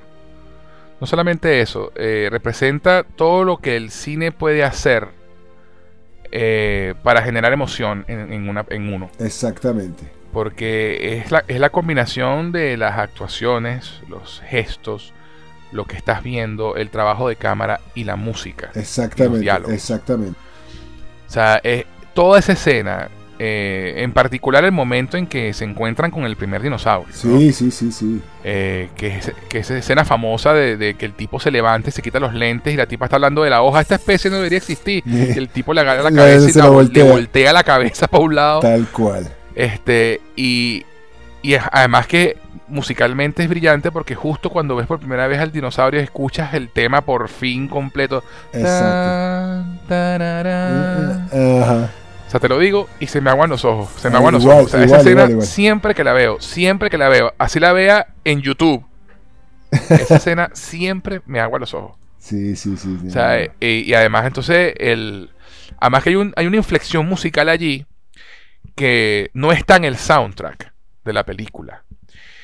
Y, y voy y que es cuando, cuando están cuando, cuando están viendo el dinosaurio y están viendo el brachiosaurio y dice, mira, y los tipos son de sangre caliente, no son de sangre fría, y no sé qué.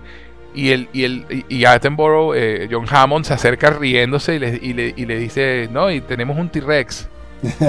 y a Alan Grant le da una vaina y pon la cabeza entre las rodillas y el, y, y el momento donde es el momento en donde John Hammond dice mi frase favorita de la película. Dice doctora Grant, doctor Grant, mi querida doctora Sattler, bienvenidos a Jurassic Park. To Jurassic Park. Esa escena, bro. Off. Esa escena. Off. Y entonces, entonces tienes el push in, ese, ese, ese, no es un zoom, es la cámara físicamente moviéndose hacia el rostro de Alan Grant, que es una toma, una toma muy Spielberg. Spielberg usa mucho ese recurso porque te conecta con el personaje en lo que está viendo y justo pasa al plano que tú hablabas abierto donde ves el lago y ves a todos los dinosaurios y toda la cosa. Pero en el momento en que le está diciendo Dr. Grant, My Dear Dr. Sattler, que es la inflexión musical a la que me refiero, eh, hay, una, hay, hay un pequeño coro de voces que se escucha como ah", sobre que esa, ese momento de, de, ese coro no está en el soundtrack, marico.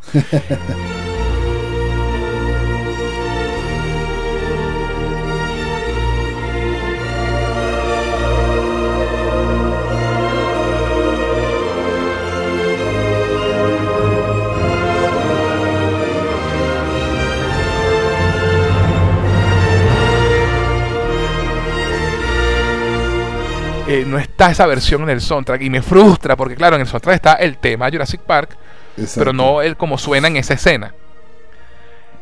Y yo amo ese pequeño momento coral allí, porque incluso el diálogo se detiene para que tú escuches ese corito en la película.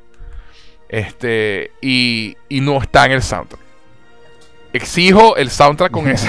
Debe existir por, ahí. pero no está en el soundtrack, digamos, el, el CD, pues. Eh, y bueno, sí, esa es mi escena favorita y también la tuya, porque realmente esa escena engloba esa escena es... la magia de, de esta película y, del cine. Pues. Fe de ratas.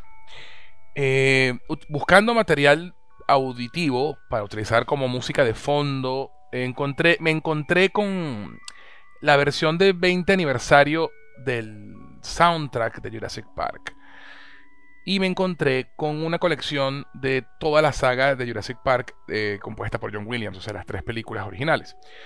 Y en ese soundtrack está la versión coral con esa inflexión que tanto me gusta, que no está en el soundtrack original.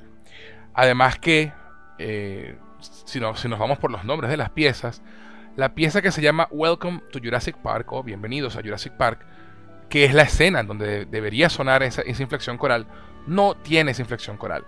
Pero la inflexión coral está en un track que se llama Theme from Jurassic Park, el tema de Jurassic Park. Entonces, bueno, ese fue lo que, eso fue lo que escucharon hace un momento, el audio con la inflexión coral. Y ahora soy un hombre muy feliz porque puedo escuchar la versión de la canción que más me gusta. Ahora sí, continuemos con la conversación. Es muy poderosa, brother. Es muy poderosa esta escena. Creo que, una de las escenas, creo que una de las escenas más poderosas de la historia del cine en cuanto a, eh, conexión, emoción. En cuanto a, llevarte a, eh, En cuanto a meterte de lleno en una película. De verdad que sí. Sí, y decir eso en una película donde hay escenas como el ataque del, T-Rex a los, a los Jeeps o los Velociraptors en la, cocina y todo lo que hay allí Decir que la escena favorita de la película es una escena donde no hay acción. Exactamente. Dice mucho de esa película. Exactamente, exactamente. Y las, y las escenas. Y eso no quiere decir que las escenas de acción no sean espectaculares porque lo son. No, son increíbles, brother. Esa película. Pero, pero realmente, realmente es una película extraordinaria. Es una película extraordinaria. Pasemos entonces ahora, Diosías, a hablar de su secuela. A hablar de El Mundo Perdido.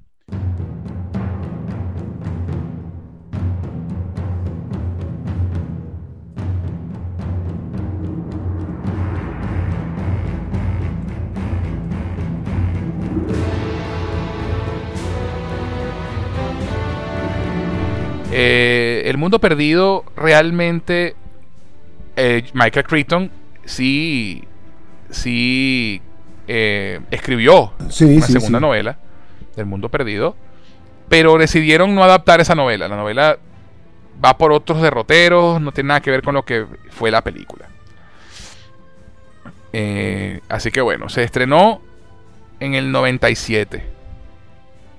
Cuatro años después. Y, y, solo, y solo regresa del reparto original eh, eh, Jeff Goldblum. Exactamente. Ian, Malcolm es el protagonista de esta película. Exactamente. Eh, Richard Attenborough tiene una, aparece en una sola escena. Y la cosa va. actúa Julianne Moore. También en uno de sus papeles. Cuando todavía no era una actriz de tanto prestigio. Este, que, hacía, hacía este tipo de. hacía películas de este estilo. Esa es otra que la gente no se acuerda. Ah, Jurassic World. Ah, mira, Julian Moore. No, bueno. no se acuerda que. claro, después, la, después el pedazo de actriz que se convirtió, pues. Igual que Vince Vaughn, que, que, está ahí también y tú, y tú dices. Igual ah". que Vince Vaughn. Vince Vaughn en Jurassic. Nick Van Owen. sí, sí, sí, sí.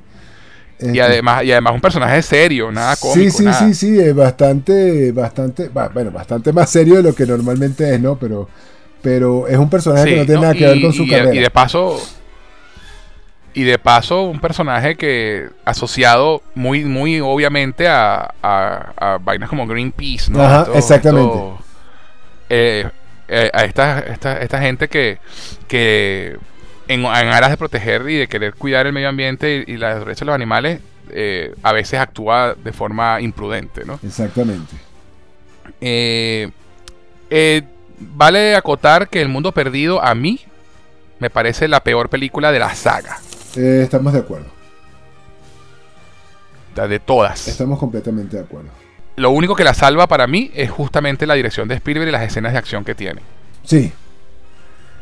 Eh, pero el tema, porque esta película va más bien de que, bueno, había, resulta que hay otra isla donde se criaban a los dinosaurios y después los llevaban para Isla Nublar, que era donde estaba el parque. Entonces, en esta otra isla, el Site B, eh, habían eh, eh, eh, tenían que hacer un chequeo porque los, estaban esos dinosaurios solos ahí sueltos y envían a Julian Moore que es una una paleontóloga que estudia el comportamiento animal y se llama Sarah Harding a, hacer un, una, una investigación allá y ver cómo está todo y toda la cosa y resulta que pierden contacto con ella y entonces contactan a Malcolm para que vaya, a pesar de que del trauma que tiene, pero como es la novia de él, resulta. Exactamente. Pues lo convencen de ir. Lo convencen de ir. Esta película tiene, es una locura la historia. Se va por, por lados también con el tema de, de, protección animal, la cacería de animales, la empresa que quiere sacar, llevarse los animales para el mainland, para la, para la tierra firme para hacer una versión del parque en exactamente. eh, en San Diego. Exactamente. En San Diego que es una que es una, que es una ciudad una ciudad muy famosa por el zoológico por el zoológico que tiene eh, uno de los mejores zoológicos del mundo.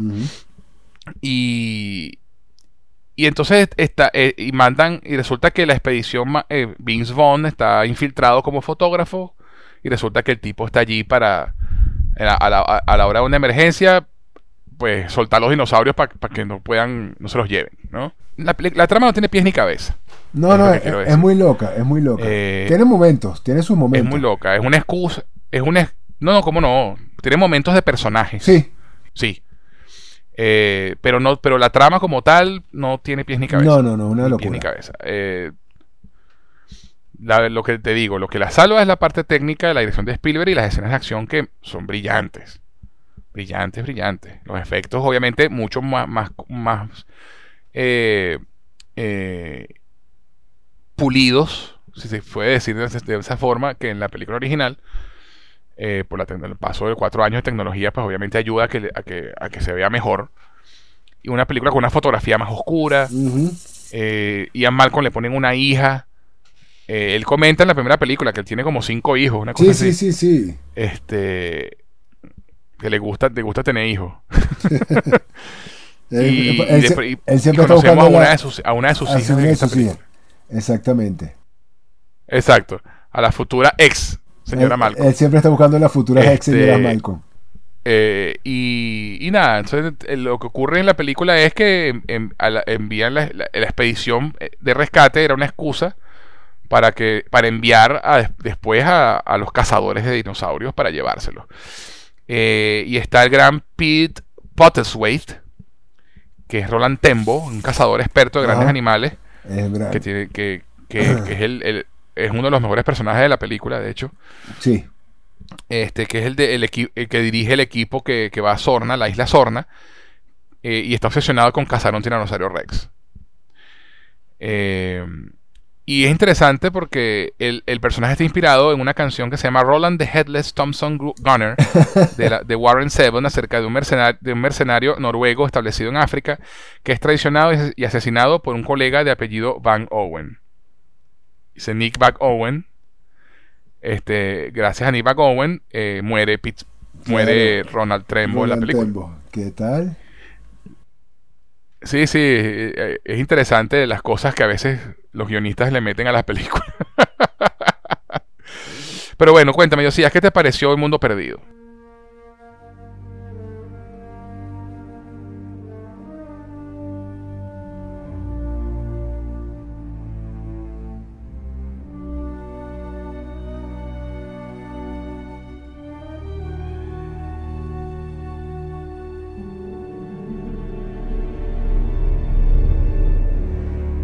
Eh, es una película loca, es una película, no la odio, no, no es una película que odie, pero tampoco es de mis favoritas, No, ni es una película que nada. yo vuelva a ver.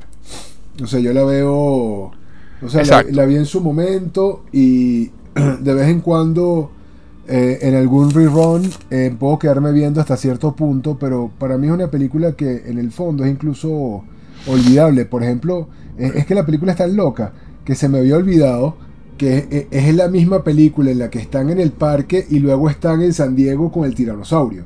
Y yo no sé por qué, yo, Sí, yo, yo- yo no sé por Iba qué. a hablar de eso ahorita justamente. Yo no sé por qué, lo, eh, está, para mí está, está tan disasociado que son como si fueran dos películas distintas para mí, bro. Sí, Y eso, y eso totalmente, me confunde. totalmente. Eso, eh, yo a eso iba. O sea, ese, ese, ese cuarto acto, ese pequeño cuarto Ajá. acto, estructuralmente hablando, está de más en la película. Sí, creo que no. Pero es que, claro, no hay, tiene que, tienen que buscarse una, una resolución más allá de nos fuimos del parque y no se llevaron al dinosaurio, tenían que, porque se lo llevan. O sea, realmente eh, eh, es, es innecesaria. Pero no, no, no se- ellos se, se, se- arrinconaron contra una pared en- con, con el guion y, y realmente no supieron qué, qué hacer. Y se ve en la película. De hecho, ese. La, para mí Ajá. la película se destaca, se ajá. No, no, Dime, de, dime. eh, eh, de hecho, esa, esa, esa escena, o sea, toda esa, todo ese argumento es muy King Kong. Y, y incluso Sí, el- el- totalmente. eh, eh, el- la- las similitudes son tantas que si no es porque es en San Diego, yo juraría que, que esto es un plagio. Esto es Sí. un plagio de, de- a King O un a- homenaje, o un- es un, un homenaje, es un homenaje a King un Kong. homenaje a King Es un Kong. homenaje a King sí, Kong, sí. ciertamente. Ah, claro, tiene, tiene algunas escenas, tiene algunas escenas bien eh, que, ojo, y aquí montadas porque y- es Spielberg, pues. Sí, y aquí voy a rescatar algo, ¿no? Y aquí voy a rescatar creo que lo mejor de la, de la película. Eh, lo que para mí pudo haber sido lo mejor de la de y lo que y lo que asenta y lo que va a asentar la- el resto de la saga. A mí sí esa parte del T-Rex y bueno, ya llegaremos a, a cuando hablemos de dominio, pero a mí esa parte sí del T-Rex en, en San Diego y todo el cuento, a mí sí me, me a mí, para mí sí era algo que yo hubiese querido ver más más, en- más en desarrollo. Lo que pasa es que aquí es simplemente un, un Mejor, maneja, mejor manejado. mejor, manejado. Sí, creo que aquí está muy mal manejado. Ya la película tenía demasiado tiempo. Yo creo que ya esto estaba de sobra. Esto pudimos haber hecho algo distinto, mejor manejado más adelante. Pero después, después recuérdame, Sí, sí. recuérdame retomar este comentario cuando estemos hablando de Dominion. Vale, sí va. Eh, para mí lo que es el rescato de la película, la el ataque de los velociraptores en la, en, en la grama alta. Sí, brutal. Ese- ese- ese- esa escena es espectacular. Brutal. Es pure horror. Sí, señor, pure horror. Como ves las nada más las colas, las colas de los de los bichos y, la gente para el piso. Sí, sí, sí, sí, sí. sí. Eh, la escena, la escena eh, a pesar de lo descabellada que es a nivel conceptual, la, la en ejecución es brillante. Y es la escena cuando están, cuando la, la- la tiranosaurio Rex va a buscar a su hija, a su hijo, que lo tienen en los, tra- los- en los trailers y se, y se caen los trailers Uf. por el barranco y están todos guindando de la cuerda. Toda esa secuencia No, es- realmente es de mucha tensión. Sí, claro. Es de mucha tensión. Además, el, el, el Jess Goldblum, Mama is very angry. Sí, sí, sí, sí, sí. No, no, no. eh, muy, muy Eh, buena. Y el trabajo de animatronic es, es buenísimo con el bebé de Con el Tiranosaurio bebé Rex. tiranosaurio, sí. sí, sí. Eh, y, y más allá de eso, no rescato más nada. no, De verdad, la película. Ah, bueno, la, per- la persecución del tiranosaurio Rex a, a la gente cuando están dormidos en el campamento que se que los despierta eso. y los persigue hasta unas cascadas. Esa escena es impresionante. Es Esa verdad. escena es impresionante. Es verdad, es verdad. Y a mí me gusta mucho el opening de la película. La, la familia esta que está. Eh, eh, esta familia de mucho adinerada que está en una playa haciendo una comidita. y La niñita se va por un se- a caminar por ahí y se encuentra con estos dinosaurios chiquiticos. Este. A mí ese opening me gusta. Es un opening muy B-movie de los años 50, ¿no? Sí. Incluyendo el grito exagerado de la mamá cuando la ve. ¡Ay! Se agarra las manos a la cara y vaina. Todo está. este, y, y se ve que la intención de Spielberg era hacer algo, algo es muy B-movie. Sí, ¿no? sí, sí, sí. A, a hacer más un una monster movie a vieja escuela. Pero el guion no lo ayudó. No. De verdad, el guion no lo ayudó para nada. Para nada. Bueno, pasamos entonces volando al Parque Jurásico 3.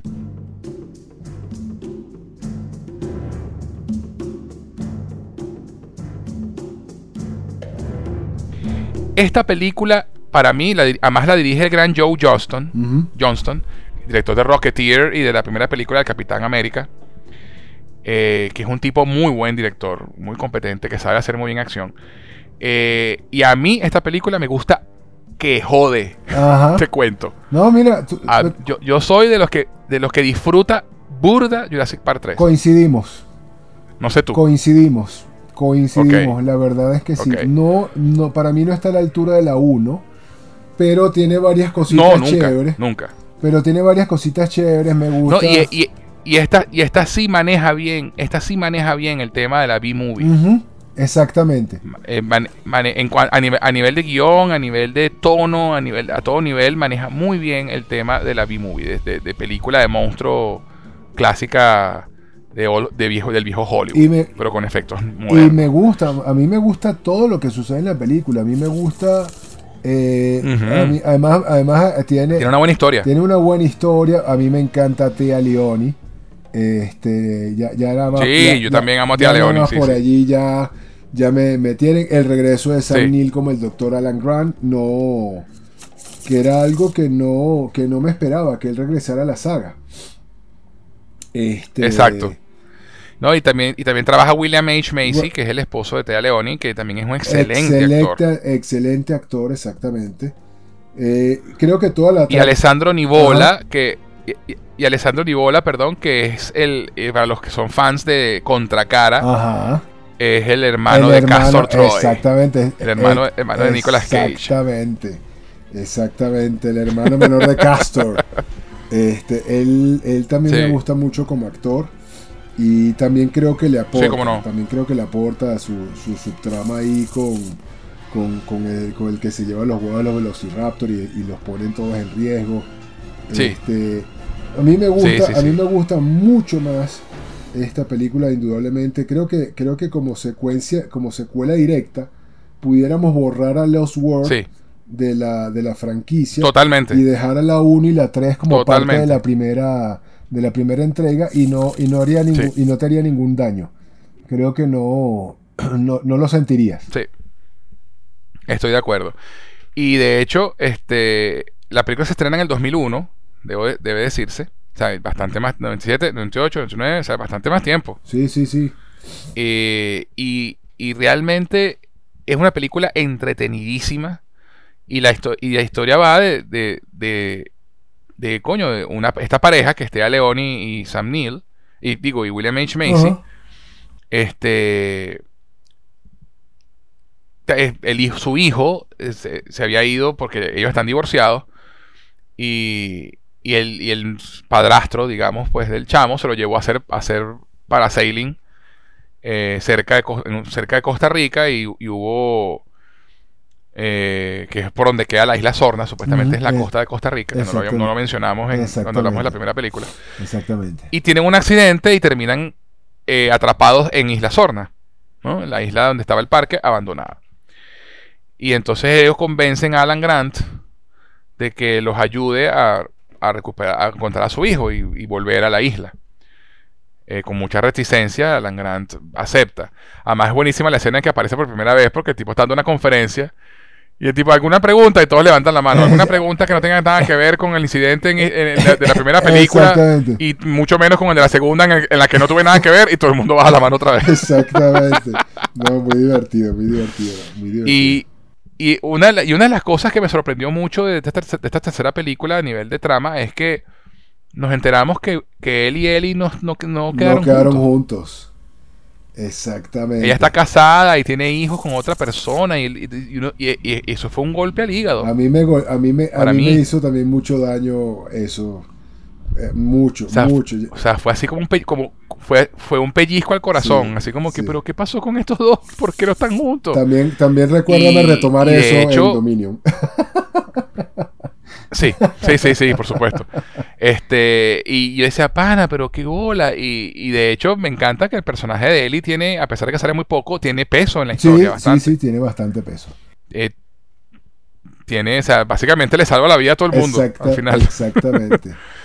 Exactamente. Este, Parque Jurásico 3 tomó muchas ideas de escenas de acción que no se utilizaron ni en Jurassic World, ni digo, ni en Mundo Perdido, ni en la Jurassic Park original por temas de presupuesto y por temas de, tecnología.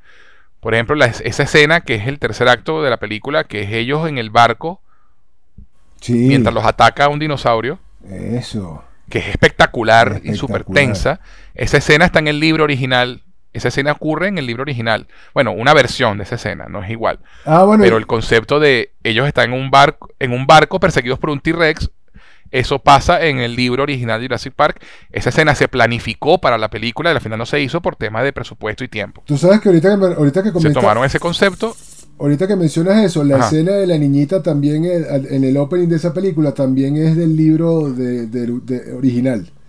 Esa, eh, esa escena, esa escena es, esa escena está en el libro de Jurassic Park, en el primer libro, porque yo no lo he leído completo, nunca he podido terminar de leerlo pero siempre me quedo en algún punto. Pero una de las, una de las premisas, una de las, esa escena es precisamente del libro eh, de, Jurassic Park. También esa escena de la segunda. Sí, sí, sí.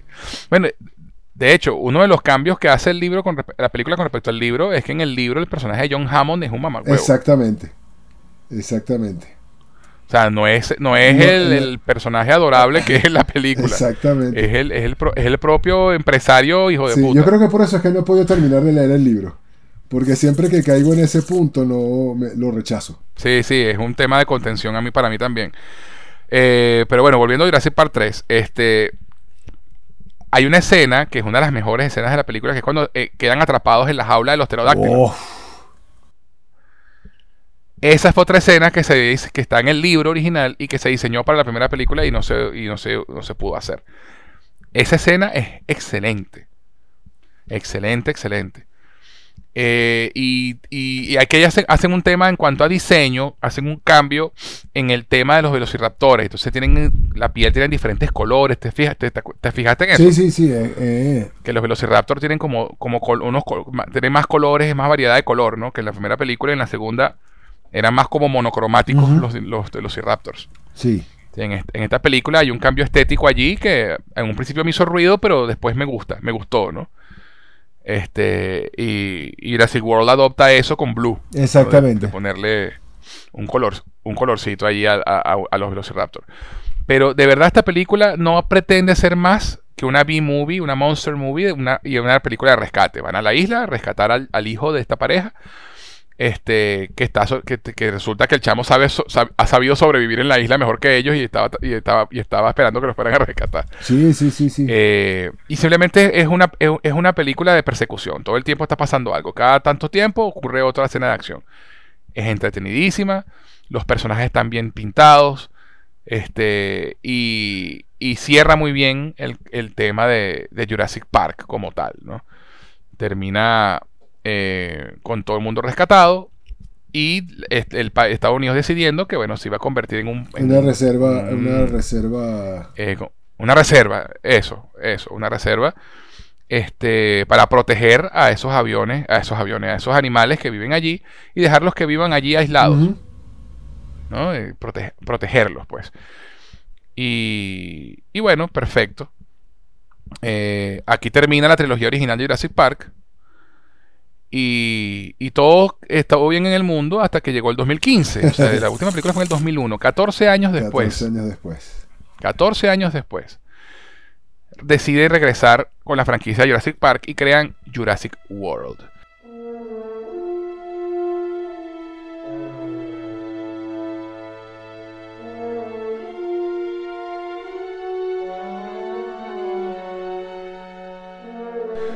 Jurassic World, eh, mundo jurásico, como se le llamó en Latinoamérica, dirigida por Colin Trevorrow, producida por Spielberg, por supuesto.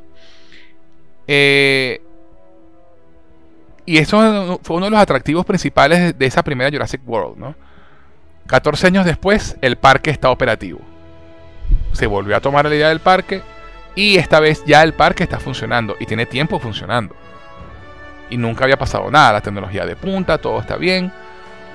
Este, pero como dicen en la primera película, este chiste no puedo creer que no lo haya dicho.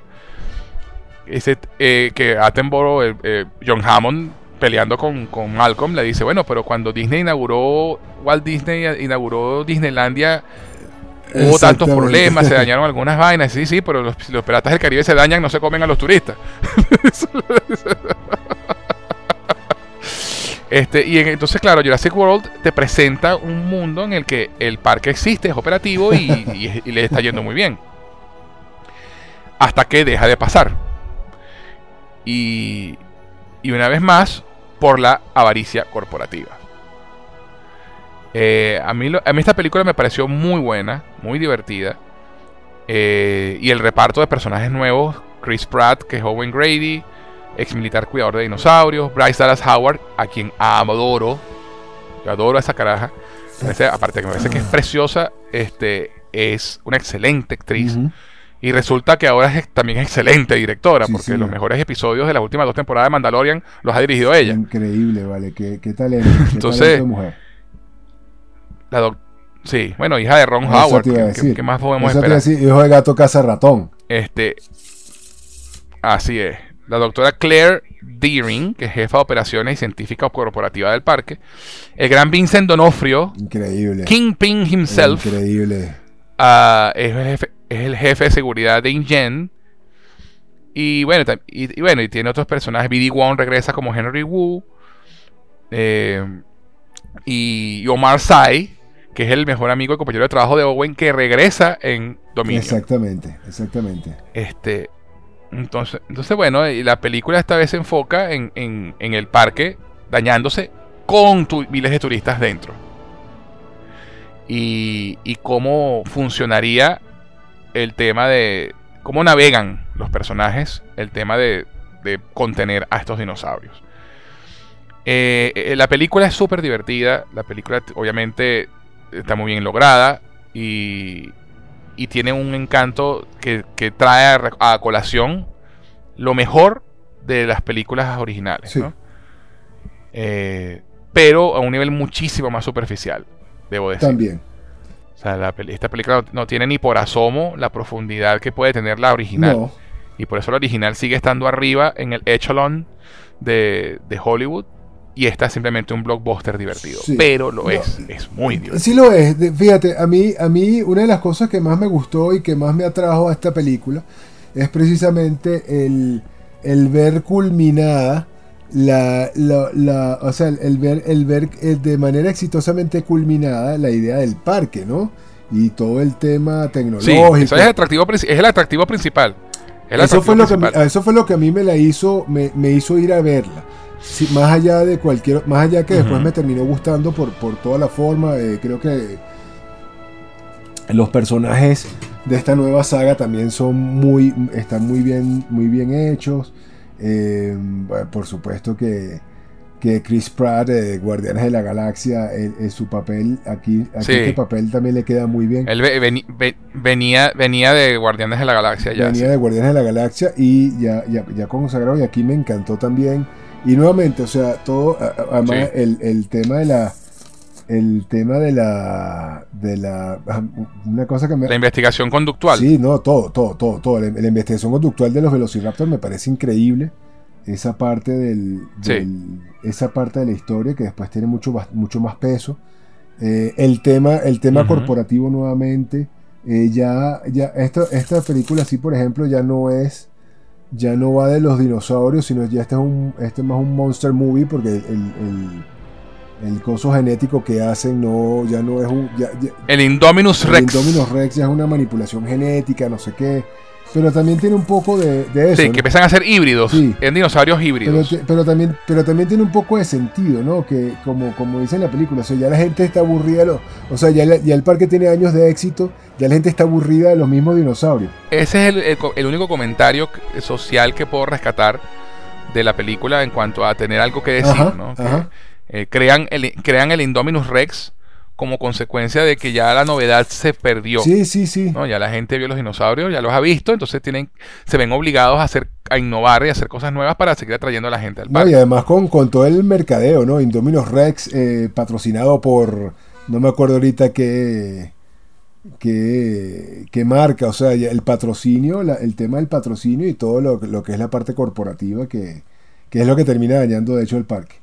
Este, claro. Pero, pero nada más, o sea, nada más el, nada más el ver el sueño de Hammond realizado, el sueño de Hammond este, materializado, es lo que realmente, para mí es lo que realmente, es lo que realmente me gusta más de la película. Más allá de todo lo demás, creo que es ese, esa emoción de ver que, que el parque se abrió, eh, toda la parte tecnológica, que Jimmy Fallon sea el, el el, parte de, la, de, la, de, la, de, la, de, la, de lo que era el DVD en su momento de los Jeeps, que ahora es toda una pantalla táctil, no sé qué, o sea, toda esa parte, todo ese hint pero modernizado me, me gustó mucho y como te digo, y que Jimmy Fallon sea el, el carajo es muy divertido. Sí, Sí, sí, sí, eso es divertidísimo. Eso es divertidísimo. Eh, toda la parte, del, la, la parte del eh, acuario tipo SeaWorld, o sea, todo, creo que eso es lo que a mí me gusta realmente de esa película. Todas las referencias, todas las referencias a, parques existentes. Exactamente, exactamente. Por decirlo, por decirlo así. Sí, sí, sí. Eh, y, de verdad que es impresionante ver eh, los efectos mucho más modernos, por supuesto.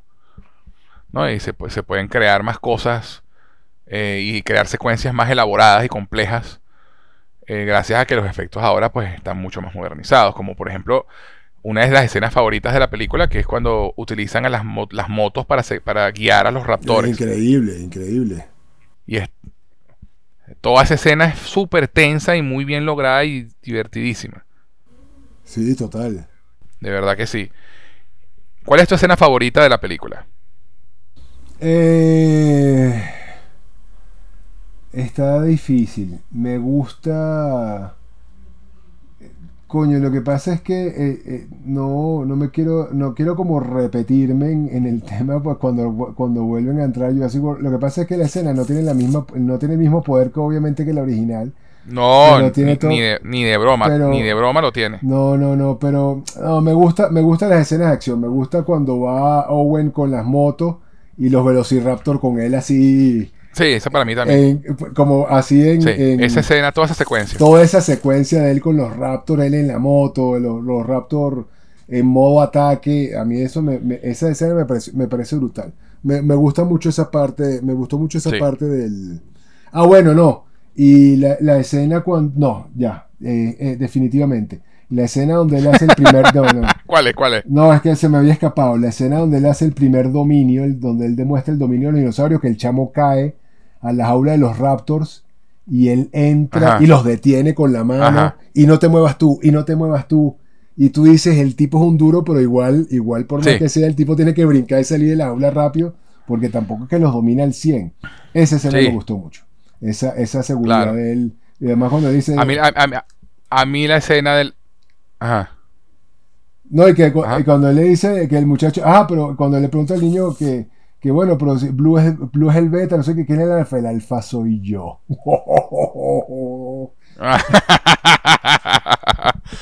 Sí, sí, y después, y todos echándole vaina porque los, los chamos son sobrinos de Claire. Exactamente. tu novio es burda de, burda de bueno. Exactamente, exactamente.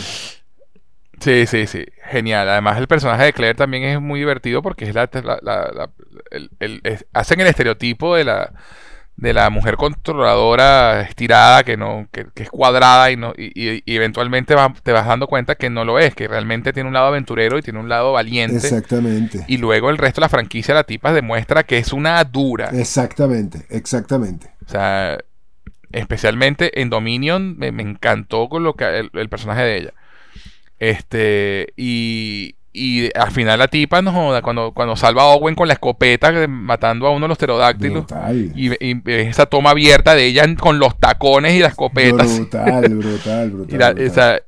además, además que mucha gente se quejó y criticó de la escena donde ella va van a, abrir la jaula del T-Rex. Y está corriendo. Y ella sale corriendo en tacones. en taconada corriendo. Pues mira tú qué tipa tan dura que corrió en tacones y ah, con un T-Rex persiguiéndola. No, no, brutal, brutal, brutal, brutal. A mí, a mí esa película me gusta bastante. Ah, los, los, personajes me gustan mucho de esta película. A mí también, muchísimo. Eh, particularmente Owen y Claire y los dos chamitos también tienen su, su, su encanto. Además la conexión de entre hermanos. Que, eso. Y cómo empiezan a ayudarse cuando están, se quedan solos. O sea, eh, eso está muy bien. Está muy, muy bien en la película. Eh, y bueno, también el otro tema que tocan en cuanto a algún tipo de comentario interesante es el tema de, de Vincent Donofrio y la idea de militarizar a los raptores. Exactamente.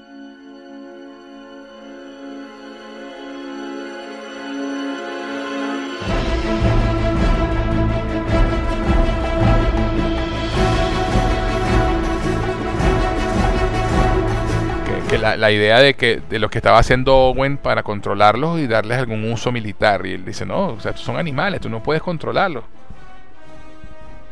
¿no? Que era, la, el argumento de Owen. Tal cual. También hablaremos de eso cuando lleguemos a Dominion. Este, pero bueno, la película termina con bueno, el parque contenido, contenida la emergencia en el parque y, y todos, y bueno, murió gente, pero bueno, todo más o menos quedó arreglado, el parque cerrado. Y vamos entonces a Jurassic World, el reino caído.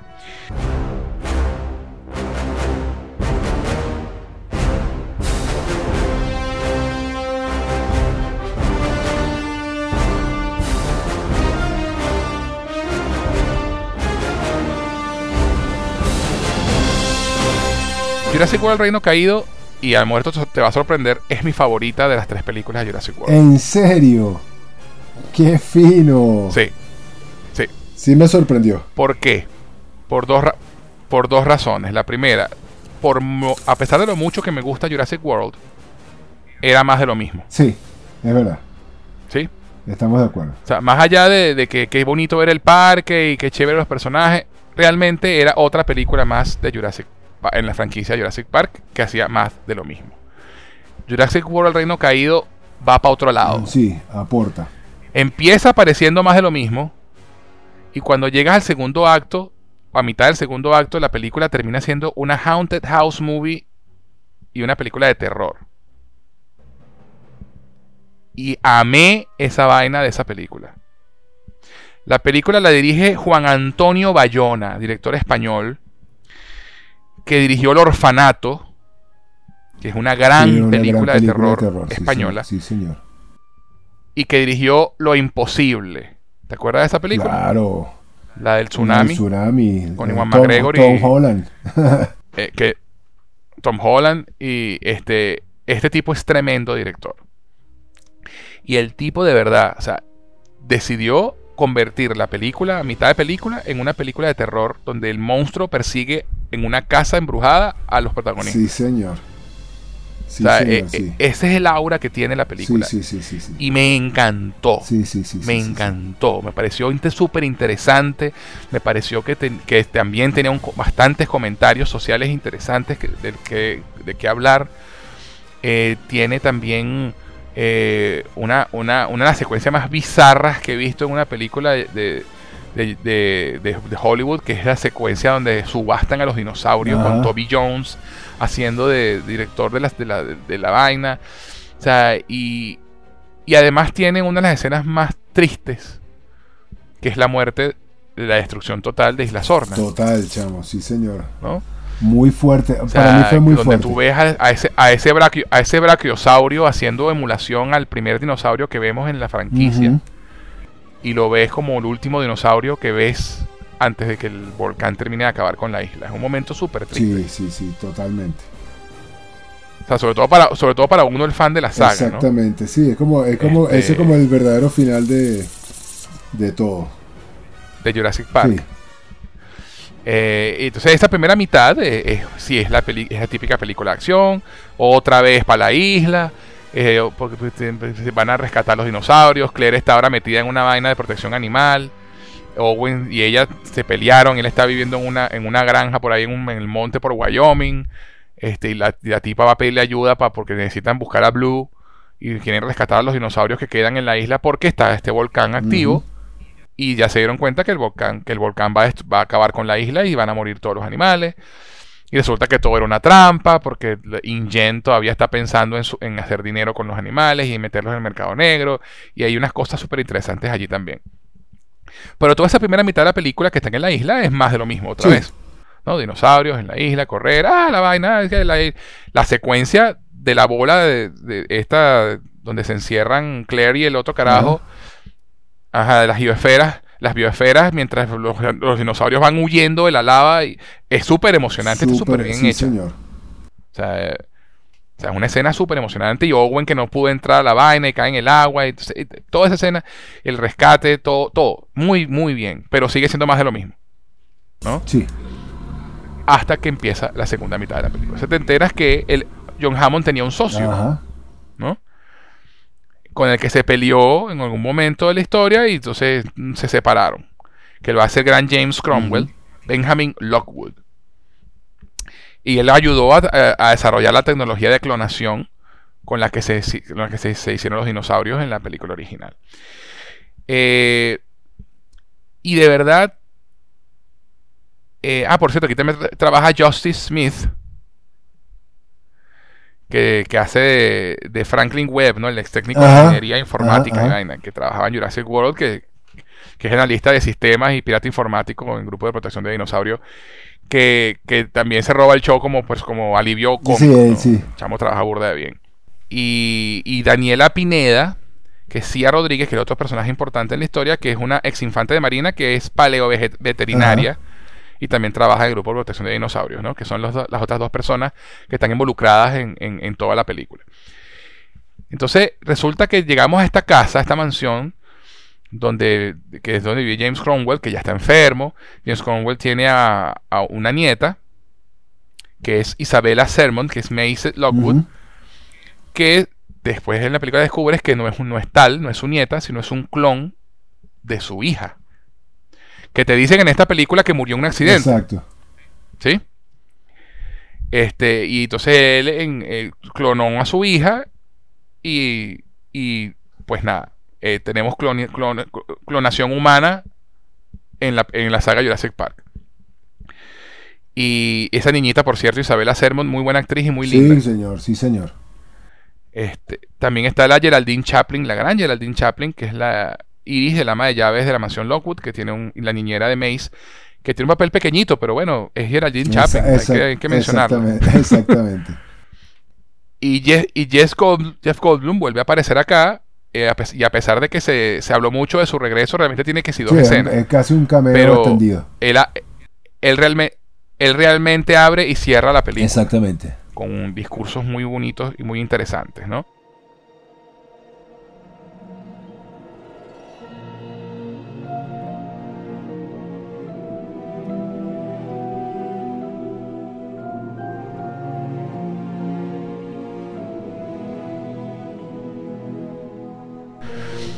Esta película, como te digo, me encantó por eso, porque tiene esos tintes de horror. Eh, y de hecho, hay una escena clásica de película de terror, que es la niñita en la cama asustada mientras la sombra del monstruo se acerca por la pared. Tal cual. O sea, tiene elementos de horror que son Sí, brutales. brutales. Brutales, brutales. El, el de, de Boogeyman, Sí, sí, pero es un, es un dinosaurio. Tal cual. Y el tema está en que esta niña se entera de que ella es un clon.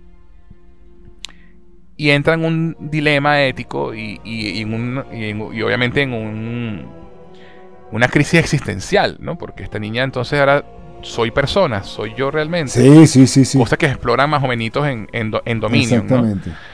Pero entonces, claro, eh, lo, lleva. Eh, eh, obviamente los dinosaurios se escapan de la subasta porque hay un nuevo dinosaurio.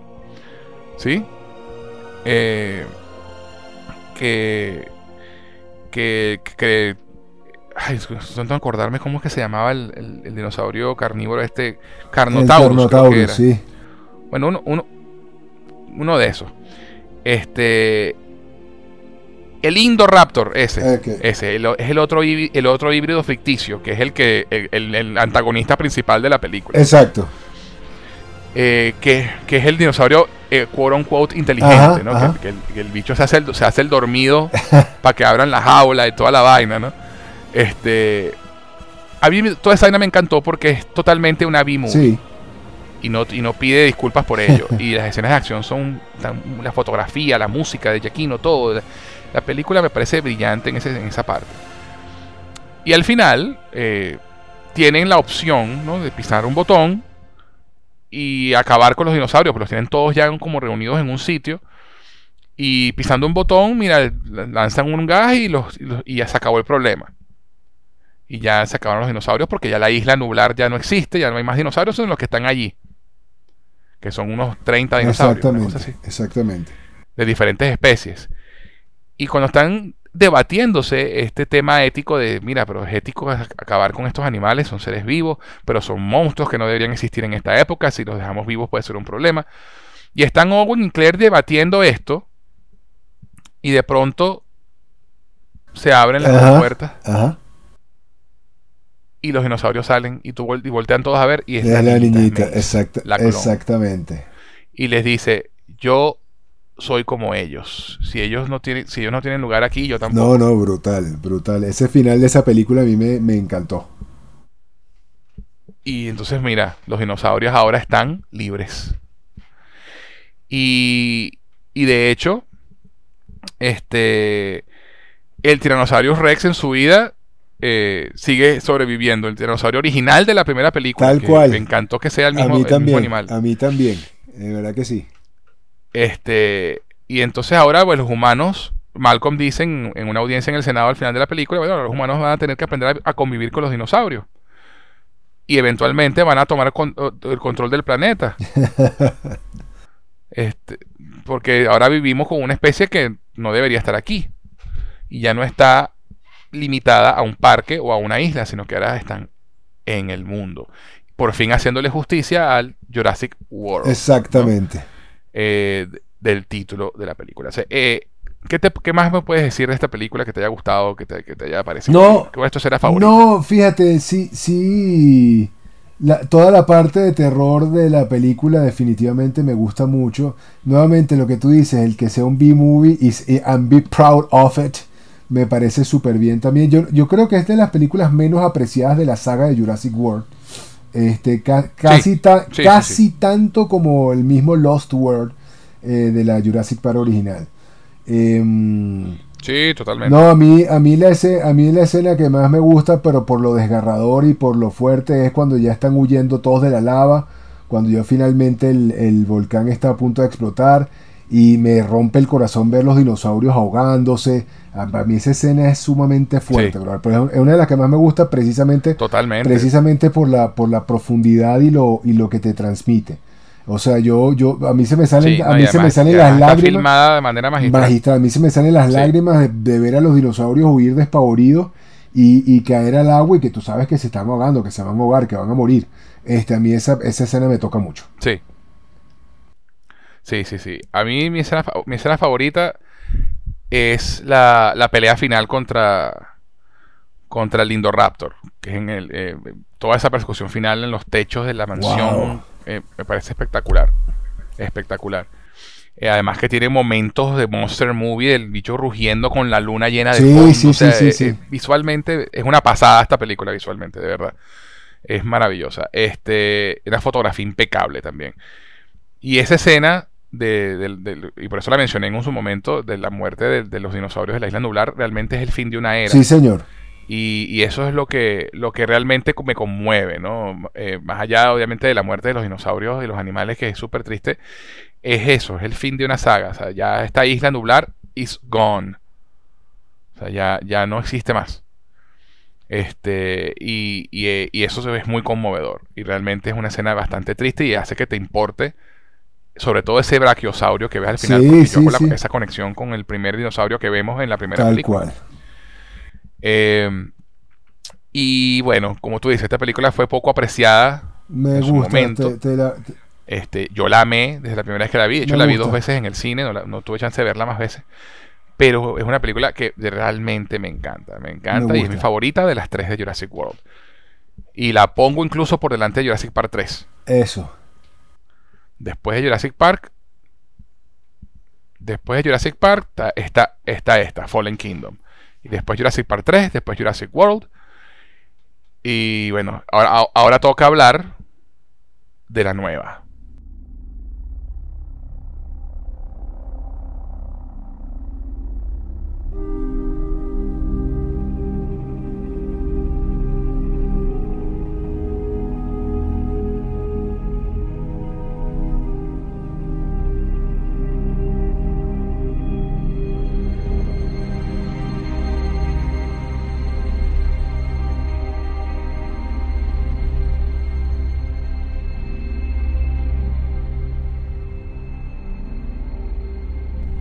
De Jurassic World Dominio.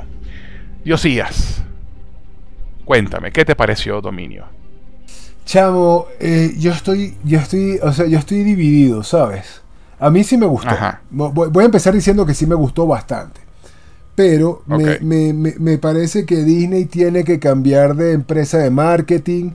Eh, les están mercadeando mal las películas. O sea, sí, eh, Disney. Universal. Eh, ese tema ah, ese, como que, tiene que ver Disney. Eh, definitivamente el tema de ser misleading en los trailers. Una cosa es que seas misleading, brother, y otra cosa es que me vendas una cosa que no es la película. Eso, mm. eso, no me está gustando, eso no me está gustando mucho. ¿A qué te refieres exactamente? Eh, coño, o sea, yo con los trailers, yo creería que la película va más del dominio de los dinosaurios en el mundo y sinceramente me esperaba algo mucho más, mucho más grandilocuente en ese sentido. O sea, me, esperaba, o sea, me esperaba un poco más de, de, los dinosaurios dominando el mundo, que era lo que finalmente esperábamos de un Jurassic World. Y no, película no la película no va por ahí. La película asoma eso someramente de una forma chévere, pero no tiene absolutamente nada que ver con eso. De hecho, en el fondo me pareciera que es un poquito más de lo mismo. Es un mix and match entre Lost World, eh, Jurassic Park original. Uh, o sea, creo que creo que creo que un, un poco. Sí, no, aporta nada nuevo. No aporta nada nuevo. No aporta nada nuevo a la historia. A la franquicia. A, la franquicia. Y eso me, y eso me, y eso me frustró un poco. Eso no quiere decir Sobre todo porque sobre todo porque supone que es el final de la franquicia, ¿no? Que esta es la última, sí, sí, sí. no va a haber más. Yo esperaba otra cosa. Para hacer una película, para hacer una película que se supone que cierra la franquicia, realmente deja muchos cabos sueltos. Sí, no, o sea, no. No, o sea, mira, yo, te digo, mi, reacción, la película me decepcionó. Sí, sí, sí, sí. No, no lo voy a negar. No es, no es lo que tú esperabas. Es que es lo que te digo. O sea, no. Creo que, creo que me vendieron algo que no es este, lo, que, lo que yo realmente quería ver. O sea, yo esperaba un Jurassic World Dominion y un tema más, más del dominio de los dinosaurios en el mundo. Y al principio te lo medio plantean. Eh, ese opening, el opening, es brillante. Ese opening, el opening es brillante. Ese opening, es brillante. ese opening, ese opening del, del, no me acuerdo cómo se llama ese dinosaurio, que es el que se come el eh, eh. tiburón en Jurassic World, comiéndose y jalando la... O sea, eso es lo que yo creía que iba a ser Dominion. Y terminó no siendo no, Y, el, y, el, y, el, y el opening, y hablo también del opening en la secuencia de este documental de noticioso que como que te pone al día de que te pasó en la saga y te vamos ah, mostrando. O sea, y todo el primer. De hecho, el primer acto a mí me, me pareció súper interesante. A mí también. O sea, viendo desde la combinación de, bueno, mira, está Owen con Claire escondidos también porque no quieren, porque están buscando a Mace porque ya saben que es un clon y ella está frustrada porque, porque quiere, típica adolescente, quiere ver el mundo. Y, ves también cómo, la, cómo, es la, cómo es la convivencia de la gente con los dinosaurios. Lo ves un pelo ahí, en este primer acto. Sí. Eh, sí, cómo vive la gente con los dinosaurios y cómo, cómo, cómo se manejan las cosas. Y pero de pronto la, la, película va por otros derroteros. Además que, entonces son dos películas en una, ¿no? Es una rescue movie en la que tienen que rescatar a tanto a Mace como al hijo, al, hijo de Blue. Y por otro lado es una película de sabotaje corporativo en el que Ellie y Alan Grant eh, que, se infiltran en, en, la empresa que está manejando todo ahorita para, ¿sabes? son como dos historias paralelas que obviamente al final se unen y eso me pareció genial que hicieran eso así. Pero, como tú dices, no era lo que uno esperaba. Eh, con un título como Jurassic World Dominio. Este, y entonces, claro, la, la, historia, y, de hecho, a mí me gustó mucho la historia de, estas langostas creadas genéticamente por esta empresa para que acaben con los cultivos, a menos que sean los cultivos de ellos. Porque eso es algo que pasa en la vida real también, ¿no? Que, que estos corporativos, mira, tienen que comprarme mis semillas porque si no te jode. Entonces, y, y, y, que tengan la. Volvemos al tema de la manipulación genética, y ahí vuelve Henry Wu, esta vez con un arco de redención muy bonito. Este. Y, y entonces, por ahí es la excusa para meter a, a Ellie y a Alan de nuevo en la historia. Y a Malcolm. Sí, no. A mí me gusta, de hecho, como a mí me gusta, de hecho, como lo, como, como los meten, los hilvanan y terminan cruzándose todo. Esa parte sí me gustó bastante. Sí, sí, sí, sí. Y no, y no se niega que, coño, o sea, para mí, toda la secuencia en Malta es lo mejor de la brutal, película. Brutal, brutal. Esa secuencia es brutal.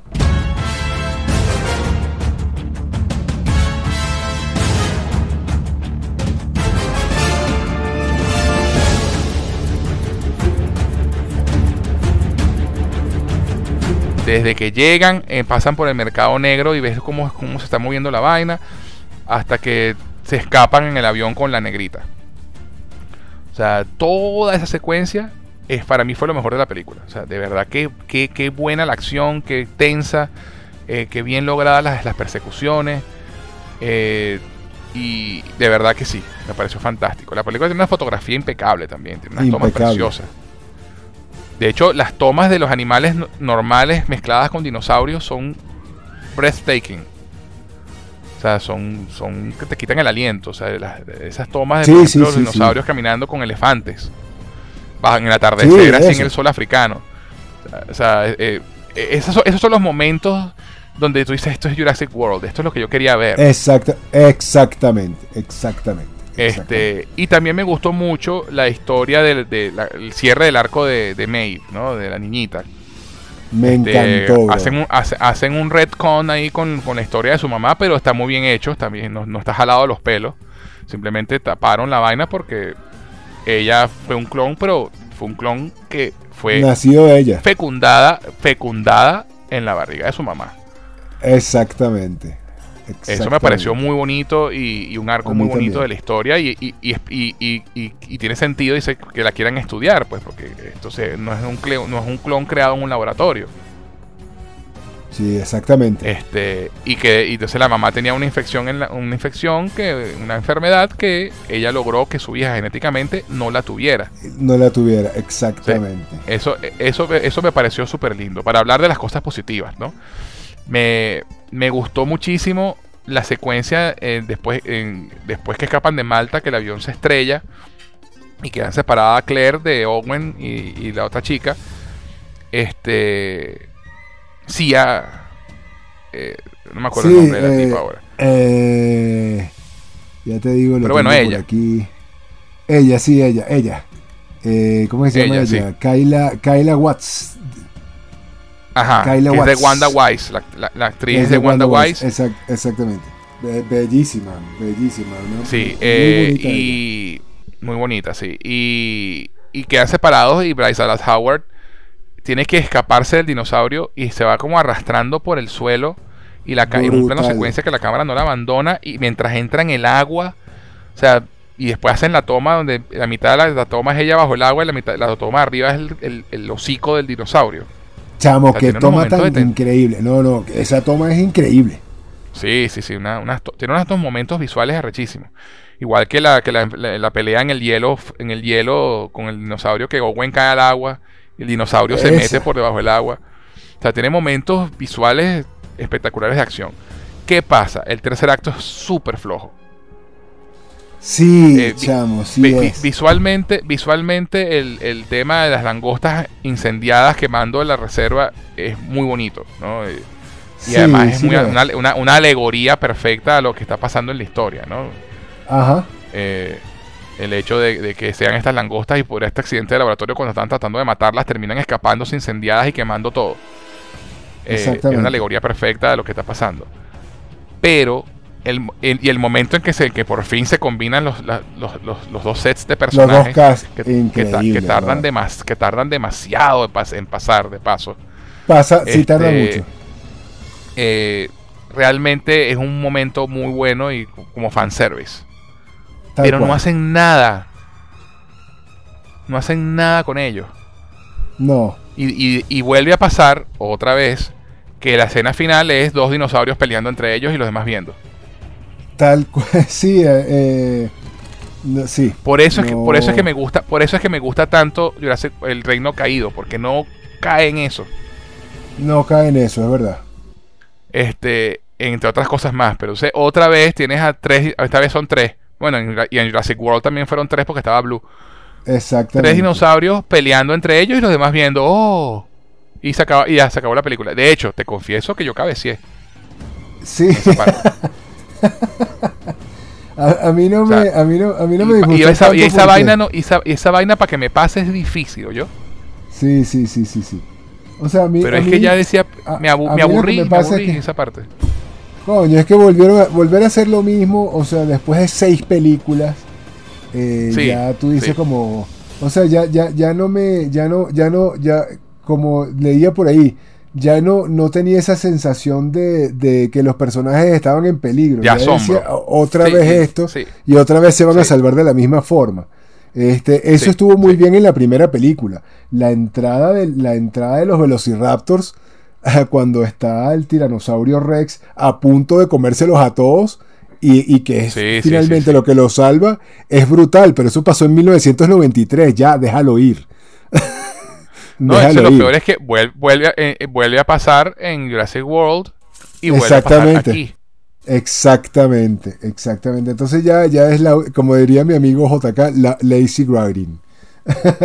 Exacto, lazy writing, así es. Porque por lo menos se podemos decir que en las otras, en el mundo perdido y en Jurassic Park 3 no pasa eso. Exactamente. Pero Jurassic World y esta, y esta Jurassic World Dominion caen de nuevo en, en- en ese cliché. Y, y realmente teniendo a esos, a ese cast, a esos, a, a los cast de las dos de las dos peli- de, de las dos trilogías juntos, no hicieron demasiado con ellos. Más allá No, de alguna conversación no. divertida y, Sí. y no, vamos a, a prender las luces de esto y cosas, ese tipo de cosas. Sí, yo- Eh, yo, creo que fue un yo- gran desperdicio. Sí. Me gustó mucho más el cierre del personaje de Henry Wu. A mí también. Y, ese momento y ese momento en el que él libera a la langosta que tiene la vaina para que acabe con las demás langostas y lo ves abrir A los mí- brazos feliz de que Sí, señor. logró corregir ese error. Sí, ¿no? ese, ese arco de redención. Ese arco de redención, además porque él ya venía con eso, con eso encima por, por la película anterior, por la primera Jurassic World, perdón. Exactamente, exactamente. Y está el personaje de el personaje de Campbell Scott, que es Louis Dodson, que se supone que es Dodson el, el de la primera película. ¿No? El que, el que tiene la lata de. de. del- de la crema de afeitar. Yo no había caído en cuenta que era el mismo Doxon, pero claro, eh, todos, esa- todos esos todos esos esos guiños a la película original, pues obviamente me, me encantaron, ¿no? Sí, no, buenísimo. Cuando, cuando ves a la, cuando ves en la oficina el tipo, el tipo tiene la lata esa, tú dices, mira. Este, pero justamente eh, no está claro que es él hasta que Jeff Goldblum lo señala y le dice Dodson, Claro. ¿no? Y ahí es donde yo, ahí es donde yo caigo. Ah, mira, es este tipo. O sea, no, para mí no estuvo claro realmente. No, A mejor para mí amor tampoco. en otro mo- amor cabecía en otro momento y me perdí de algo, pero este, de verdad, hasta la película hasta que hasta que termina la secuencia de Malta y se estrella, entonces toda esa parte, todos los dos primeros actos me tenía interesado. Sí, Este, sobre todo por la acción y decía, bueno, normalmente que el está se- los cast están separados y las dos historias están chéveres, pero quiero que se unan. Pero el tercer acto se me cae demasiado. Se me cae demasiado el tercer acto. Y de paso termina como abruptamente. Sí, termina como de golpe. Se, supone que es el final de la saga. Déjala respirar un poquito. Dar, dar closure. Y los únicos closures que hay es, que Alan Grant y Ellie por fin se empatan. Coño, esa era la parte que quería retomar. Ese, ese, ese esperado eso por más de 30 años. Coño, sí, vale, no joda. Pero bueno, mira, se han escuchado, se han escuchado historias después de 20 años y ahora sí. Sí, totalmente, totalmente, totalmente. Esas cosas pasan. y vaya si pasan. Entonces, realmente eh, ese es el único closure que tienes realmente y el closure de bueno de que Owen y Claire siguen juntos y, la niñita ya es su hija y básicamente son padres y bla bla bla. Y, ah, y esto sí me gustó de la película no dejan a los dinosaurios como están no se, no solucionan el problema porque no se puede porque realmente no hay forma de solucionarlo. No no es que no hay forma o sea es que lo, que a lo que yo iba con lo que yo esperaba de esta película es que yo en el fondo decía este, incluso llegué a imaginarme cosas descabelladas como, como que la, como que, o sea, como que el, futuro era un poco más apocalíptico, ¿no? Este, ya. Pero, Aquí lo ponen en, un lugar de, coexistencia, realmente. Sí, no, y, te voy a decir una cosa, eso sí me gustó. O sea, que quedara como, como que quedara como abierto ese, ese, eh, lo que al final, lo que al final esperábamos, pues los dinosaurios no están allí. Tampoco es que es una cosa monstruosa, o no es que no, no es que nos, nos dominaron por completo, ni mucho menos, sino que simplemente están ahí en consistencia como, como una especie más de animales, pues, y que tenemos que aprender a convivir con ellos. Así es. Quiero hacer mención especial a, a una raza de dinosaurios que siempre fue uno de mis favoritos desde la primera película y aquí, aquí vuelven with a vengeance, que son los dilofosaurios. Ah, sí. Que son los que, los que, los que tienen la, los que, los que abren las, la, tienen unas capas, una, como una, unas aletas a los lados y escupen como un veneno que, que, eh, son los que matan a, a, Nedry, a Nedry en la primera película. Ese, todo ese homenaje a, a Nedry, claro, y, lo, y, lo, y, que regresaran los dinosaurios. Y, que y aquí estos, estos, estos dilofosaurios son los que matan a Doxon y lo matan tres de ellos, no jodas. Tres de ellos. exactamente. Son unos, son, son unos, estos dinosaurios desde la primera película siempre me parecieron unos baraces. Así tú lo ves tranquilito. sí, sí, sí, sí. sí, sí, sí, sí, sí, No, son es muy divertido, muy divertido. Mención especial para los dilofosaurios. Son de mis favoritos. Y bueno, eh, entre otras cosas, también quiero hablar de, mencionar un poco de esta película antes de terminar. Es que también exploran el, tema de la militarización de los raptores, ¿no? Y encuentran una forma de hacerlo. Eh, y que lo usan en la secuencia de Malta. Que lo usan en, la, secuencia, de Malta, ¿no? Sí, brutal Que logran como conectar con el ADN de, la persona y después señalan a la persona con, un láser, un pointer, y el, el Velociraptor se enfoca en, en, atacar a esa persona. Una vaina muy comic booky, pero me encantó. Muy pero, también, pero, también, es un payoff, también es un payoff a lo que pasa en, en, la Jurassic World. En Jurassic World. de Owen. Sí, sí, sí. Eso tenía que tener un payoff también eventualmente, ¿no? Que, que, que si tuviera un. Sí. Que si tuviera su uso.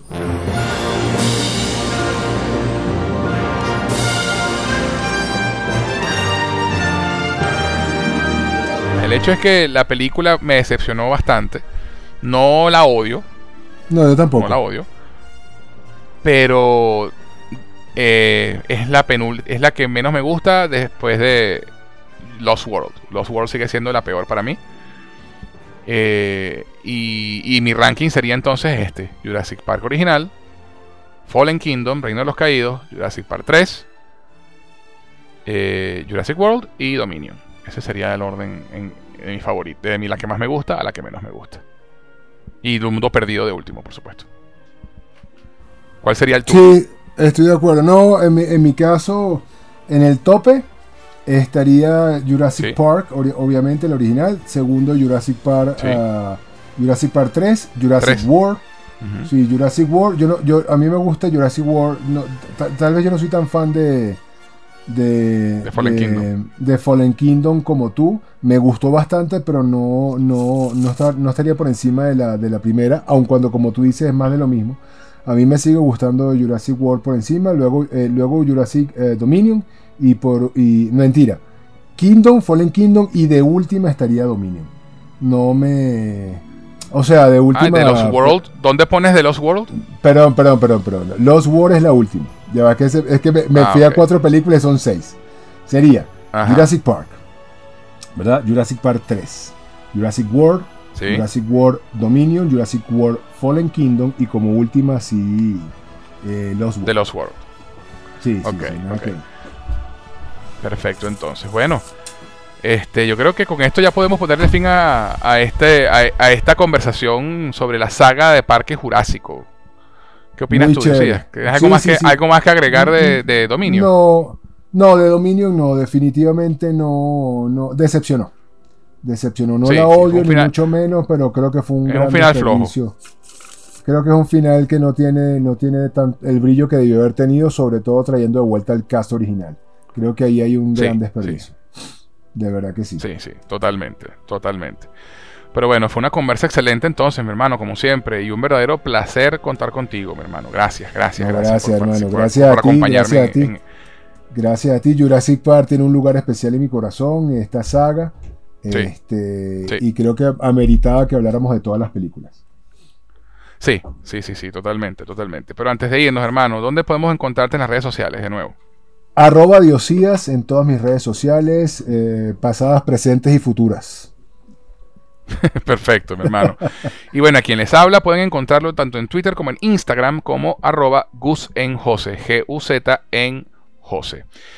Y bueno, si, ya saben, si quieren escribirnos para hacer cualquier comentario, dejarnos un saludo, lo que prefieran, pueden hacerlo al correo cinefilia y otras hierbas cinefilia y otras hierbas. Y también tenemos un Patreon, www.patreon.com barra cinefilia y otras hierbas si quieren ayudarnos a mantener esto, este barco a flote y ser mecenas. Tienen muchas, muchas, muchos beneficios adicionales si quieren participar. Y ya saben, nos pueden también encontrar en YouTube como Cinefila y otras hierbas. Y si nos escuchan en YouTube, no olviden suscribirse, dejar un comentario, darle like, compartirlo con por lo menos dos amigos, que eso nos ayudará a crecer y a encontrar más audiencia. Bueno, Diosías, como siempre, un gustazo tenerte en el podcast, mi hermano. Ya no, nos gracias, vemos pronto hermano. porque por ahí viene, por ahí viene Thor Love and Thor. Thunder. Ush. Eh, con Stonebreaker y el Bifrost. Brutal, brother, brutal. Así Brutal. que, pues esta la tenemos pendiente como próxima reseña nuestra. Y bueno, Eso. me imagino que estará JK a ver si, si, J, si la predicción de JK se cumple y, y le empieza a Y gustar gusta. alguna película de Marvel ahora porque Ojalá. Porque, ojalá por su pro- ojalá por su propio bien y salud mental. por su, por su propio bien y salud mental. Porque, y, si, y si no saben de qué estamos hablando, los invito a escuchar nuestra reseña de Doctor Strange y el universo de la locura, eh, en la que JK pues eh, perdió, perdió la chaveta y, y- y se, le, y se, le, se le puso el cerebro en, en- en pantalla azul de Windows cuando se dio cuenta que el multiverso se vino para quedarse. Así que este, no se la pierdan si no la, si no la- si no la han escuchado. Y, y bueno, de resto, mis cinéfilos, no olviden comentar, compartir y suscribirse a nuestro podcast para que no se pierdan ni un solo episodio de esta tercera temporada de Cinefilia y otras hierbas. Les habló José Enrique Guzmán. Hasta la próxima.